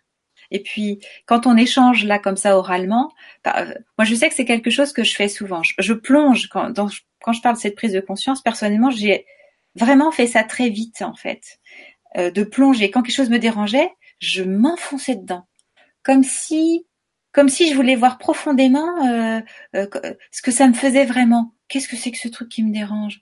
Et je lâche complètement mes armes et, je, je fonce dedans. Et donc, euh, bah alors là, je pleure euh, au besoin. Enfin voilà. Euh, j'ai pas crié, hein. non pleurer. Oui, en général, c'est plutôt comme ça que ça se passe chez moi. Et, vraiment, je l'accueille en fait en me disant, bah voilà, c'est comme ça. Alors au départ, je faisais bien sûr quand j'étais toute seule, genre les toilettes. On est toujours tout seul aux toilettes. voilà. Personnellement, en tout cas, je suis toute seule. Euh, ben, dans une salle toute seule. Euh, alors ça pouvait être la chambre plus tard, euh, ça pouvait être la salle de bain, des trucs seuls en fait. Puis au fur et à mesure, eh ben, peu importe. Quand ça venait, parfois ça venait où, c'était de la belle émotion. Hein, c'était plus dans l'autre sens, une reconnaissance à cette vérité que nous sommes. Et oh, j'étais en larmes, cette fois-ci de bonheur pareil, au départ, on est un peu gêné, oh là là, euh, les autres, qu'est-ce qu'ils vont penser? Puis, oh, alors là où j'en suis arrivée aujourd'hui, euh, peu importe. Ce qui fait que souvent on me regarde, oh, mais qu'est-ce qui t'arrive? Je suis super heureuse. ça se voit pas. voilà, parfois ça peut être ça. Mais en tout cas, voilà, de savoir que l'autre, en fait, c'est vraiment une âme merveilleuse qui vient vous proposer sur un plateau ce dont vous avez besoin. Prenez conscience de ça. Est-ce que tu as un, exemple à l'esprit d'une situation ou d'une personne justement que tu as eu beaucoup de mal à accueillir? Oh oui. T'as vu, il n'a pas fallu longtemps. Hein. oui, oui, oui, oui, oui, oui, oui, je vois bien de quoi tu parles. Et de comment j'ai fait? Oui. Alors justement, eh ben, la, la première clé justement que j'ai remarqué, c'est qu'un jour je me suis dit, mais Nicole, en fait, tu as envie que cette personne change parce que ça t'énerve, elle te gonfle. Mais alors sérieusement, tu te, es toujours à deux doigts de lui en balancer une. Alors pas physiquement, parce que je je suis pas violente physiquement, mais je sens que verbalement. oh, mais dis donc. Ah bah, tu, m'as dit que j'avais le droit de t'agacer alors. Oui, mais je cherche. je cherche. Et en fait, voir comment tu réagis? Oui, ouais, vas-y, teste. En fait, euh, j'ai vraiment pris conscience que je me suis dit, mais je ne supporterais pas que cette personne attende de moi que je change. Oh et là, je me suis tout de suite dit, bon bah arrête, arrête, arrête, arrête euh, de, de lui demander de changer. Puis surtout, arrête d'attendre qu'elle change. Parce que de toute façon, bah, déjà, toi, tu n'arriveras pas à la changer. Mmh. Et puis, bah, c'est peine perdue. Mais cette première prise de conscience, en fait, qui m'a, euh, le jour même, je me suis dit, bah oui, Nicole, on est tous libres. Donc cette personne, elle est libre. Pose-toi plutôt la question du pourquoi elle dérange. C'est ça qui a amené tout le reste, en fait, à cette prise de conscience que, bah oui, c'est vrai, ça. Les autres autour de moi, ils n'ont pas du tout l'air gênés, ni par son comportement, ni par ses dires. Je suis toute seule là. Puis bien, bien énervée, mais toute seule. Et c'est par ça que j'ai commencé, en fait. C'est vraiment, euh, et là, j'étais loin, loin de la personne. Et je sais, par exemple, que, euh, ça c'est quelque chose que, alors j'ai beaucoup, beaucoup moins, ah si, encore une ou deux faites de temps en temps, mais euh, ce sont des tests. Ce sont mes testeurs en fait. Hein. Euh, tant qu'à faire, euh, j'ai bien remarqué que ils me permettaient de matérialiser mon inconscient. Alors, je travaille intérieurement, c'est-à-dire que je, je, me pose la question. Bon, alors là, est-ce que tu as allé regarder au fond de ce qui te dérangeait vraiment? Et puis, puis après, je vais les rencontrer. je vais les voir pour voir comment je vais comment je me sens. Est-ce que je suis toujours agacée par leur comportement, par leur façon de, parler, de vivre la vie? Ou est-ce que, bah non, c'est nickel chrome, euh, là c'est nickel chrome, dis donc. Ça me permet de savoir où j'en suis en fait. C'est ce qui me met au travail. Je me permets de me mettre au travail par ce biais-là. Merci Nicole. Alors attention, hein, maintenant on est plusieurs à chercher comment t'agacer. Il y a Marielle sur le chat qui dit mais comment agacer Nicole? Elle est passionnante, je bois ses paroles. Attention, Marielle, de pas faire de fausses routes. Hein. Et puis un peu plus bas, on a Martine euh, qui a pris l'émission en cours, qui dit voir son inconscient matérialisé. J'ai deux situations à peu près identiques qui me qui me sont présentées en peu de temps. Je vais tenter de les regarder comme ça. Merci. Bah, avec plaisir. Et de nous donner le feedback après. En tout cas, voilà, ça nous permet vraiment ben, de faire le travail que notre âme a décidé de faire sur Terre, en fait. On pourrait le dire comme ça, tout simplement, en fait. Donc, si j'ai peur, ben, j'en prends conscience. Comme ça, ça me permet de revenir au présent et d'aller vraiment voir ce qui me dérange profondément. D'accord? Et euh, l'avantage en plus, c'est que ben, d'un seul coup, je suis au réel. Je suis plus en train de me raconter une histoire. Hein. Je suis en train de découvrir mon réel. En psychanalyse, on parle en fait de ce monde comme de l'imaginaire. Et euh, on parle du symbolique qui permet d'accéder au réel. Et le symbolique, c'est justement de parvenir à regarder, quand je dis conscientiser, euh, d'observer cet inconscient, ben, c'est ça. C'est comment je peux voir cette chose-là, cette même chose. On va pas la changer. Les personnes qui vous dérangent, vous les changerez pas. Hein. Je, ça marche pas. Et donc, mais comment je peux voir ça d'une autre façon? C'est qu'il y a une autre façon de voir. Il y en a plein d'autres qui le font euh, puisqu'ils sont pas dérangés. Donc, euh, c'est que ça, c'est possible. Et en fait, c'est ce qui permet du coup de lâcher la peur. Quand on fait ça avec la peur, c'est exactement pareil. On est, on se remet au présent finalement, et on, on du coup, on accède au réel. Donc ça, c'est c'est la première clé, la prise de conscience. Mais ça, c'est pas fini. Une fois qu'on a fait ça, c'est pas suffisant. Bah non. C'est pas suffisant parce que euh, quand je dis qu'on observe, ça veut dire que du coup, on peut regarder tout ça d'une autre façon. Ça veut dire que c'est ça le véritable pardon. Moi, j'écris le pardon en deux mots. Pardon. C'est un don qu'on se fait à soi-même. C'est pour ça que je d'un inconscient matériel. C'est un don. Là, la personne, bon, voilà, vous en faites ce que vous voudrez, mais en tout cas, ce qui nous arrive là, c'est notre don à nous. On a la possibilité de le voir d'une autre façon. C'est redonner finalement la situation ce qu'elle est véritablement et non pas ce qu'on a interprété. Mm. Ok?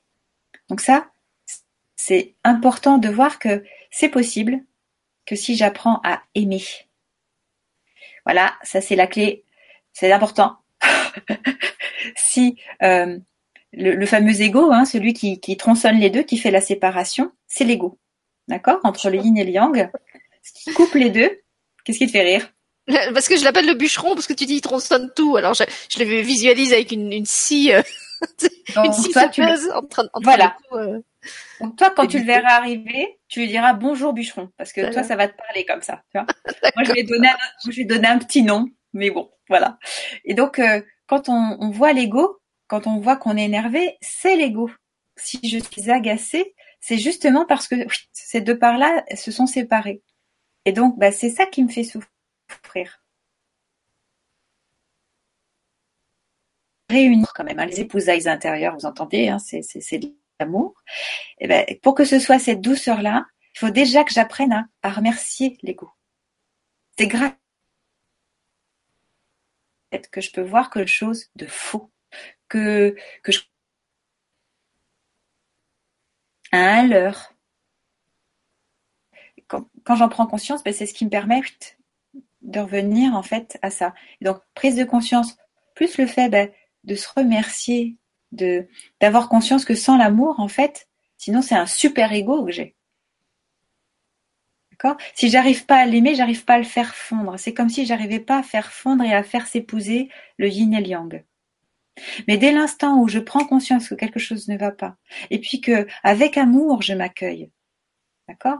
Quand, quand j'accueille, évidemment que euh, la personne dont je vous parlais aujourd'hui, elle n'était pas du tout bienveillante, elle était hyper en colère contre elle. J'en rigole parce qu'on en a ri hein, toutes les deux. Hein.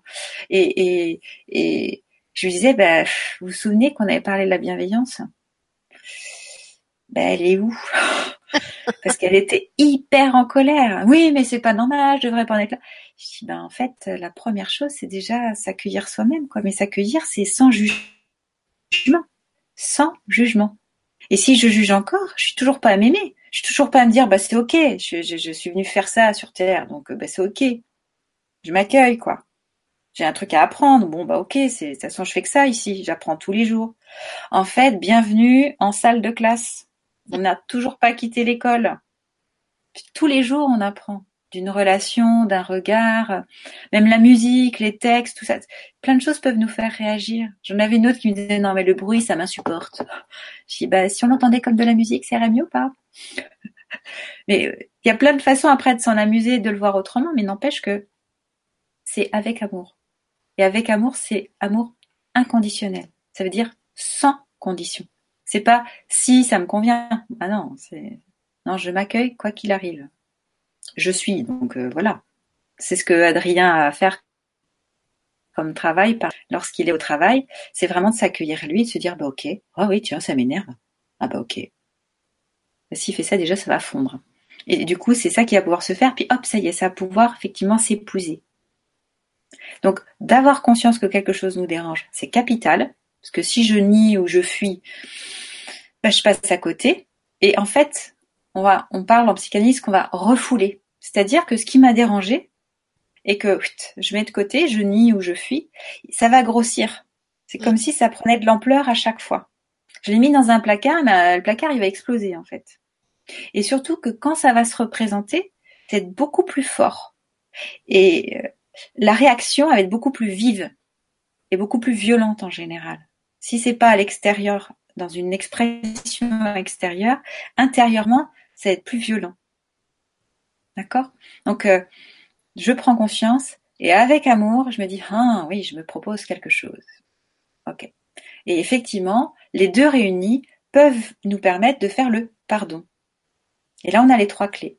La prise de conscience, l'amour qui, au lieu d'aimer l'ego et puis d'être un sur moi, eh bien, fait fondre cela et donc, euh, du coup, ben, on va bien en fait. On peut vraiment s'accueillir. Si c'était de l'amour, mais sans la conscience, ben, ça me rendrait faible.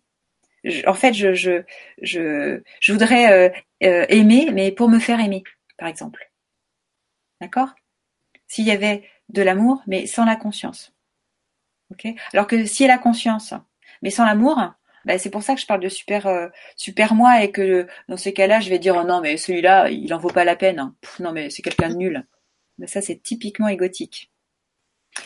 Moi je sais que j'ai des personnes qui ont pris l'habitude euh, de s'éloigner comme ça des gens euh, pour X raisons, hein. ils ont chacun leurs critères, mais je vois bien ça dans mes patients. Ils ont pris l'habitude de s'éloigner de certaines personnes parce que ces personnes les dérangent. Et donc, bah, ils préfèrent s'en éloigner. Bah, ça, c'est juste l'ego qui, qui devient de plus en plus gros, en fait. C'est ça le surmoi. Et puis, encore une fois, hein, s'il y a de l'amour, mais qu'en fait j'ai pas conscience de ça, je deviens un objet pour quelqu'un en fait. C'est pour ça que je je je vais en faire des tonnes par exemple pour quelqu'un, mais je vais jamais m'aimer en fait. Puis quand l'autre me dira que je suis génial, je vais même pas le croire. Ça, il y en a plein qui tombent dans ce panneau-là. Ça doit parler à pas mal de gens ça. Donc ça c'est c'est aimer mais sans conscience. Donc on commence par prendre conscience et on met de l'amour. Sinon ça va devenir un super moi. Ok? Et c'est ce qui permet de remettre les choses chacune à leur place, de redonner à soi, à l'autre, à la situation, sa véritable identité. D'accord? C'est le fruit en fait de la conscience et l'amour réunis. C'est clair pour tout le monde ça, parce que si c'est les trois clés euh, que je vais vous laisser et que vous aurez le, le temps, j'imagine, d'expérimenter. Écoute, ça a l'air clair. Et puis, je voulais te, partager le, le, petit mot de Marielle sur le chat qui dit que elle, son ego, elle l'a baptisé euh, équaliseur. Parce qu'en fait, elle le voit monter, descendre et, que ça fait des, ça fait des pics et des, des abîmes. D'accord. Oui, d'accord. Ok. Voilà, tu parlais de musique tout à l'heure, mais transformer le bruit en musique. Donc voilà, elle, voilà. elle, suit les courbes d'équaliseur. Très bien. Et puis euh, Céline qui vient d'arriver sur le chat dit tout ce que tu dis, Nicole, fait écho à nos nombreuses discussions qui font tellement de bien. C'est quelqu'un qui te connaît apparemment, Céline Gentil. Ah oui, oh. Merci, tout est super clair. Et Martine confirme aussi que c'est très clair. Très bien. Donc voilà, sachez en tout cas que toutes ces clés, bon, les en nous. La preuve, si c'est clair, c'est que vous avez bien vu que ça venait juste éveiller des choses qui, qui font sens en vous. D'accord? Donc il ne reste plus qu'à les utiliser. Voilà, juste ouvrir les portes maintenant. voilà. Et ça, c'est une pratique quotidienne. Vraiment. Parce que sans la pratiquer, bah, on va pas réaliser les choses. Réaliser, c'est vraiment rendre réel. Vous vous souvenez de ce que je disais avec la psychanalyse? On part de l'imaginaire, il y a le symbolique, et la même chose ah, nous fait accéder au réel. Donc le réel, c'est vraiment vivre ce que nous sommes tout le temps. Ça, euh, vivre en unité. Hein. Et donc, euh, vraiment pratiquez-le à chaque fois que vous êtes embêté, vraiment. D'accord? Quand les gens me disent « Oh, mais ça, je le sais, je le sais déjà », j'ai des patients qui arrivent une « Oui, mais ça, je le sais déjà ». Euh, oui, ben, savoir, ça change rien. J'ai plein de bouquins dans la, bibliothèque, hein. plein, plein, plein de savoirs. Mais si je me cantonne au fait que ça reste dans la bibliothèque, je vais effectivement, ça va pas changer ma vie. Je vais pas connaître. Écoutez bien le verbe connaître. Connaître. On est ensemble. Ça veut dire que ça va faire grandir à la fois moi, mais moi dans la relation à l'autre. Ça va nous faire grandir. Ça va nous faire naître, ça veut dire quelque chose de nouveau. C'est comme si mon regard, il changeait radicalement. On est d'accord? Et donc, euh, ça, ça peut changer. Une fois que je pratique, ça, ça change. D'accord? Donc, faites ce premier pas, la prise de conscience. Testez, osez, écoutez votre petite voix, qui gronde parfois fort. Voilà. Bouddha disait, toi seul es le maître. C'est de toi que l'effort doit venir. je crois que je vais vous laisser avec ça. Et puis, euh, j'ai envie de vous donner un petit exercice.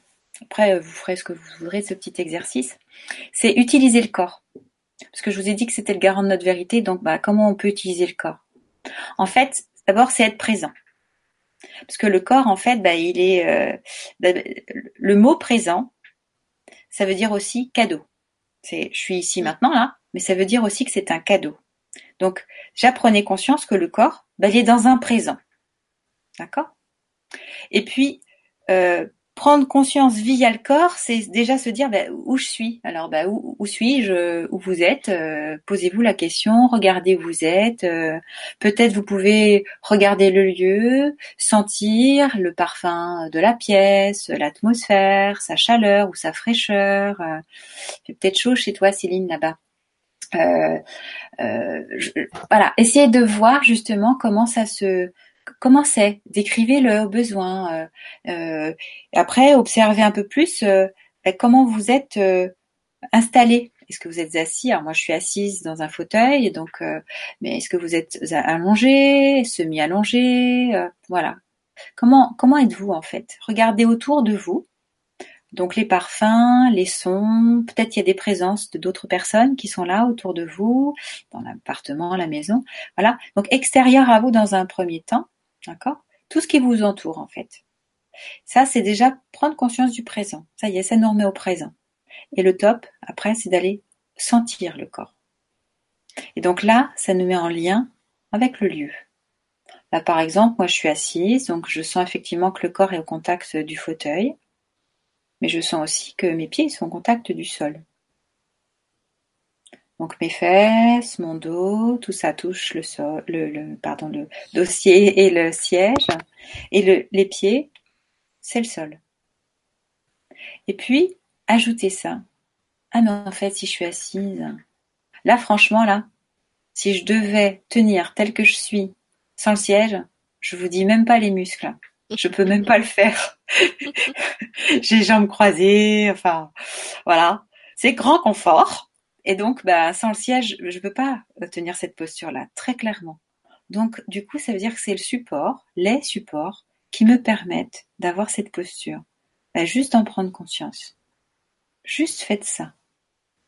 Juste essayez de sentir que, ben voilà, là, littéralement, vous êtes porté. Ce corps est totalement porté. Il n'y a aucun effort à produire.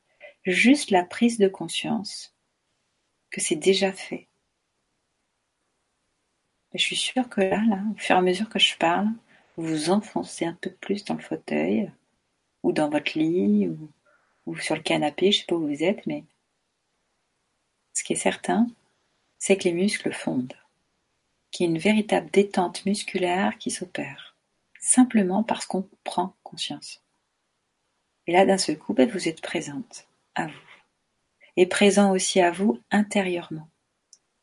C'est comme si on se promenait à l'intérieur du corps et qu'on voyait si effectivement, des pieds à la tête, de la tête aux pieds, jusqu'au bout des doigts bien sûr, le ventre, la ceinture euh, abdominale détendue, etc. Ben, comment c'est tout ça? Et cerise sur le gâteau, eh oui, on peut aller encore plus loin, c'est la conscience de la respiration. Parce que ce corps, il est tranquille. J'imagine que là, vous bougez pas trop. Hein.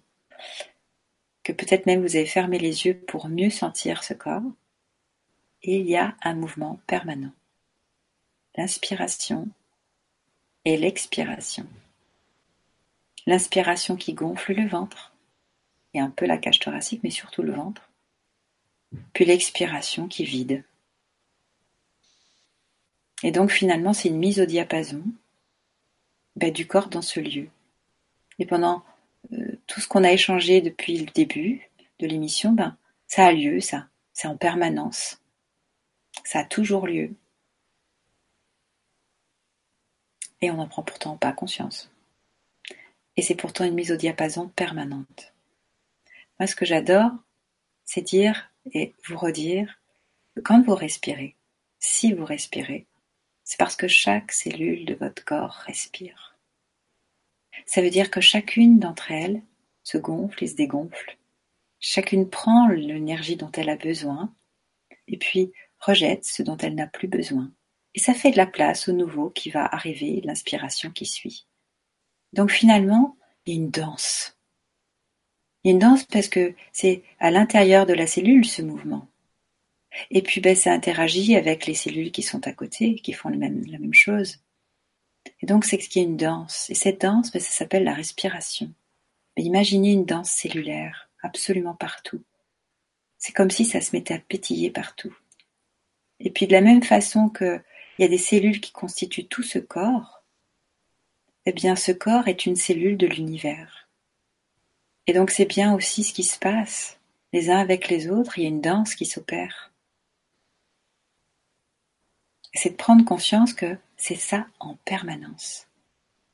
Les planètes font la même chose, on appelle ça des révolutions. Youhou mais prendre conscience que ça se renouvelle en permanence. Si c'est pas ça, naître, ben, je sais pas du tout comprendre euh, la définition de ce renouveau alors. Mais c'est ça, c'est ce merveilleux-là qui se propose en permanence. Bienvenue dans le présent.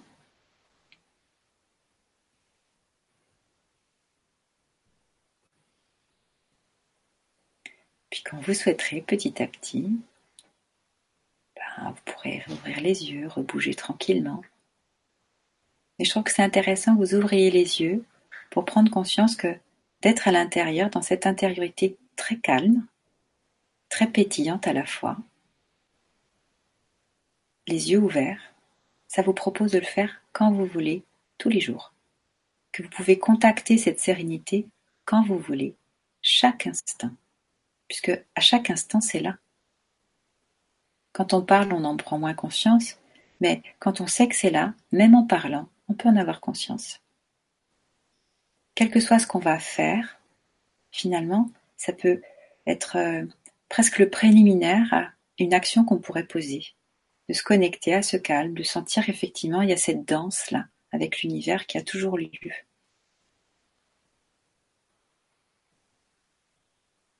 Donc c'est un petit exercice que je vous laisse.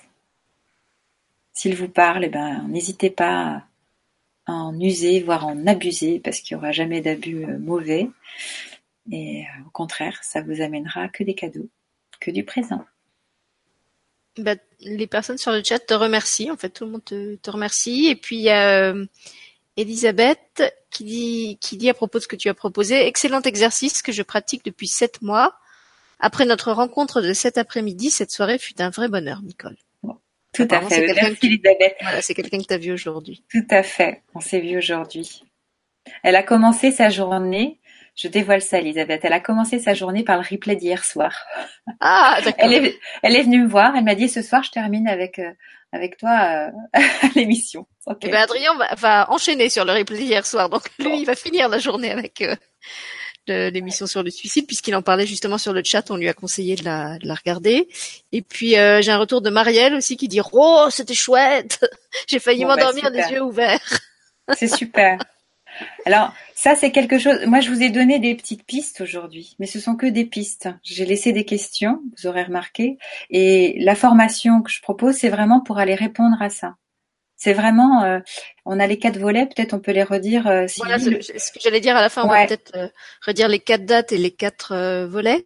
Tu les as en tête ou tu Oui. les Alors les dates, je les ai plus. En revanche, je sais dans quel ordre je, je propose cela. Effectivement, la première, j'ai pas la date, mais c'est sur la maladie. C'est le 16 novembre. Donc le 16 novembre. Eh bien voilà, ça laisse un peu plus d'un mois. Donc vous pourrez avoir eu le temps de voir avec les exercices que je vous ai laissés aujourd'hui, les fameuses trois clés importantes, et puis le, dernier exercice là euh, du présent. Et la première c'est sur la maladie. Donc là je revisiterai avec vous. Euh, bah, on pourra reparler de cette définition. Peut-être que d'ici là, vous-même, vous aurez des questions. Il ne faudra pas hésiter euh, à, à, me poser vos questions.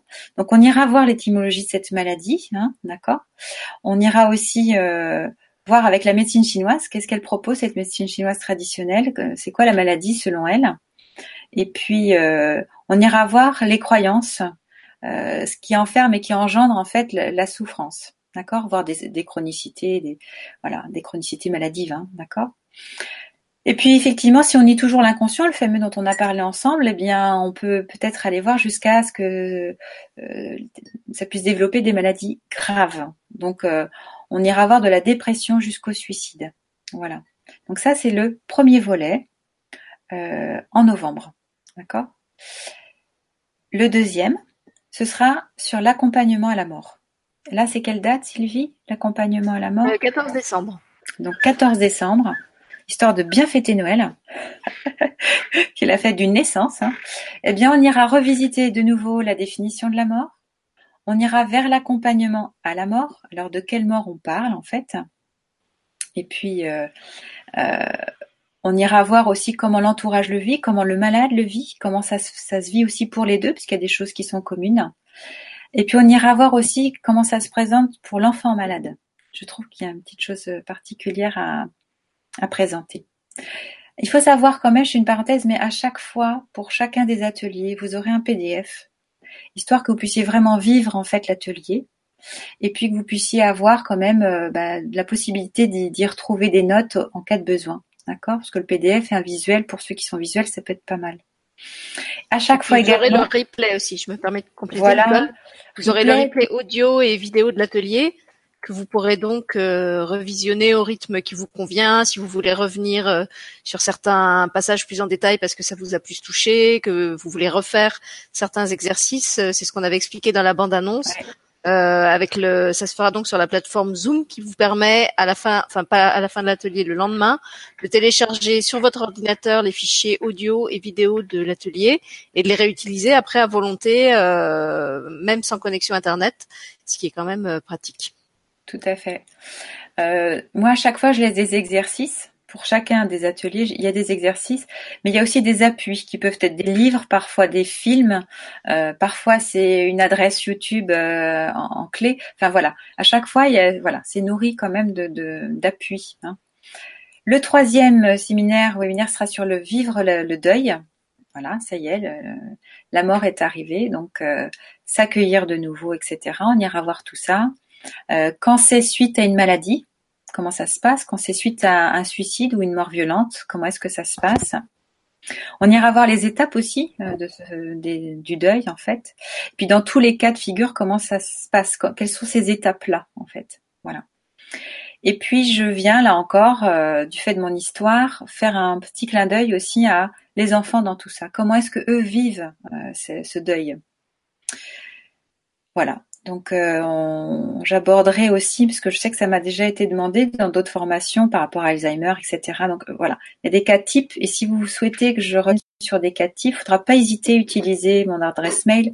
Alors, il suffit juste d'aller sur mon site, votre corps le sait déjà, et puis me poser des questions en fait sur euh, le, le, contact. D'accord? Voilà. Le quatrième et dernier sera sur la spiritualité. Alors c'est un peu large, mais euh, c'est le, le 8 mars. Le 8 mars. Et donc euh, la spiritualité, euh, ben voilà, qu'est-ce qu'on appelle d'ailleurs la spiritualité? Et puis quand on parle de, de, mort, en fait, on se demande s'il y a quelque chose après. Ben alors et avant. Hein? Donc on ira explorer ça aussi. Euh, et puis la croyance en la séparation, ça on ira vraiment vraiment la regarder parce que c'est vraiment un point important. Et puis euh, le fait euh, de tous les liens possibles en fait, quels sont-ils? Et puis c'est quoi être spirituel? Voilà, on ira aussi regarder tout ça parce que c'est important. tout ça dans un seul module. Oui, c'est pour ça que c'est pour ça que je, je, voilà, je rassemble un maximum de données ici. C'est pour ça que ça, ça, peut être dense parfois. Et je sais que j'ai fait une autre formation qui s'appelle justement Naître à soi, qui est que spirituel, euh, parce qu'effectivement, comme tu le dis, Sylvie, c'est énorme en fait. Mm. Donc, euh, donc voilà, euh, je trouve que. puis l'avantage de, le faire en, groupe aussi, c'est que vous pourrez vraiment poser les questions sur lesquelles vous avez envie que Nicole s'arrête un petit peu plus longuement. Si vous vivez justement vous ou vos proches des maladies particulières, si vous êtes dans des situations de deuil particulières, euh, voilà, c'est des ateliers qui se font quand même dans un. C'est pas une émission publique comme ce soir, donc ça va se faire quand même dans un cadre assez intime où chacun pourra déposer euh, ce qu'il a envie de déposer. Et j'avais expliqué dans la bande-annonce euh, que vous pouvez aussi couper votre caméra si, si vous voulez que les gens ne vous ne vous reconnaissent pas. Euh, donc c'est vraiment fait pour que ce soit interactif, encore plus que ce soir sur le chat, mm. euh, et pour que vous veniez aussi avec qui vous êtes et que vous apportiez euh, toutes vos questions, votre matière, la richesse de vos expériences, en plus de tout ce que Nicole va vous donner dans les modules. Et en plus, quand tu dis ça, Sylvie, on peut peut-être ajouter qu'on peut effectivement choisir la vidéo, mais on peut faire que du chat si on veut. Enfin, ce sera vraiment libre. C'est l'avantage de Zoom, c'est que vous êtes vraiment libre. Donc, euh, ne vous inquiétez pas, votre intimité ou le secret de ce que vous souhaitez partager, en tout cas, sera vraiment préservé. Non. Alors effectivement, euh, c'est un fonctionnement un peu différent de celui que vous connaissez euh, si vous suivez les émissions publiques sur la chaîne. Euh, et vous verrez qu'avant de lancer l'enregistrement, en fait, je vais vous rappeler que si vous laissez votre caméra, votre physique va être enregistré et que les personnes qui le verront en, replay le verront, enfin vous verront dans le replay aussi. Donc avant de lancer l'enregistrement, je demande à chacun de s'assurer que c'est bien OK pour lui de laisser sa caméra tourner, auquel cas je les coupe pour vous. Et ensuite, c'est vraiment vous qui paramétrez euh, Zoom comme vous voulez. Vous gardez ou l'image, ou le son, ou seulement le chat. Et comme ça, ça vous permet de d'avoir l'intimité que que vous souhaitez avoir. Mais contrairement aux émissions de ce soir, vous pourrez le faire avant le lancement de l'émission et avant que ce soit enregistré. Donc il y aura un, on, a le moyen de, de gérer ça sur Zoom. Donc c'est top. Voilà. Ça va. ouais. Est-ce que tu voulais ajouter encore euh, quelque chose? Attends, je regarde si je pas des questions. Ouais, des questions, on peut finir par des questions. On les a prises à peu près au fur et à mesure. Ouais. Euh, alors, j'ai pas tout compris. C'est Adrien qui dit une, une, seule question SVP avant de partir. Manger 3 kilos de raisin noir par jour est-il néfaste? Je sais pas ce que c'est que cette question. Ah, bah en fait, je pense qu'il est en train de faire une cure, Adrien. Donc en ah, fait, je demande si c'est néfaste. Alors c'est marrant parce que c'est une, c'est une bonne question ça. Souvent on me demande ça. Euh, pour le, on a fait, fait une émission toutes les deux. D'ailleurs, Sylvie, tu m'avais dit, mais dis donc, euh, pourquoi est-ce que tu as appelé ton site Votre corps le sait déjà? Euh, Viens donc en parler. Et donc, euh, ce que j'expliquais dans ces vidéos, c'est que toutes les questions qu'on me pose sur euh, ce qu'on doit manger, hein, à un moment donné, c'est plutôt, ben, pourquoi est-ce qu'on y va? Pourquoi est-ce que vous êtes allé manger 3 kilos de raisin par jour? Et puis c'est plutôt à ça qu'il faut répondre. Est-ce que je le fais parce qu'on m'a dit que c'était bien? Parce que je l'ai lu? Parce que euh, j'ai vu quelqu'un le faire, il m'a dit que oh là là, c'était révolutionnaire, ou est-ce que c'est parce que je l'ai senti? Tout dépend de ça.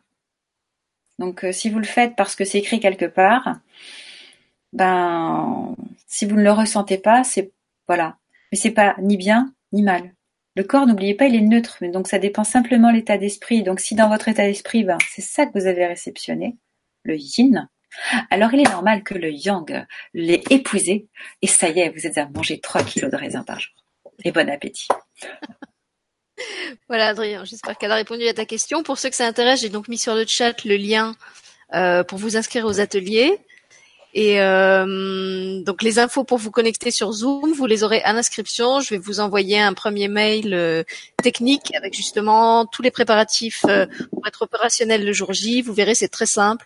vous, vous, voilà, vous avez juste un, un, lien test qui vous permet d'entrer dans la salle. Si ça, ça marche, c'est ok, c'est que vous êtes prêt pour le jour J. Et sinon, Zoom va vous guider pas à pas pour installer le logiciel, de sorte que le jour J, vous serez de toute façon opérationnel. Euh, et si jamais vous deviez ne pas l'être, euh, Nicole et moi, on est de toute façon toujours là un peu en avance et on vous aidera. Voilà. Et puis, je ne sais pas si on a reparlé des tarifs. On a parlé des tarifs ce soir ou pas? Non, on, en est parlé seulement dans la bande-annonce, mais ils sont sur la, sur la page. Bah, si tu veux les rappeler, vas-y. On a dit pour un atelier, parce que peut-être que je, sais qu'Elisabeth, par exemple, aujourd'hui m'a dit, ben moi, celui sur la spiritualité, euh, je prendrais bien. Alors que les autres, en fait, de son, de par son expérience personnelle, elle se sent ok pour les autres.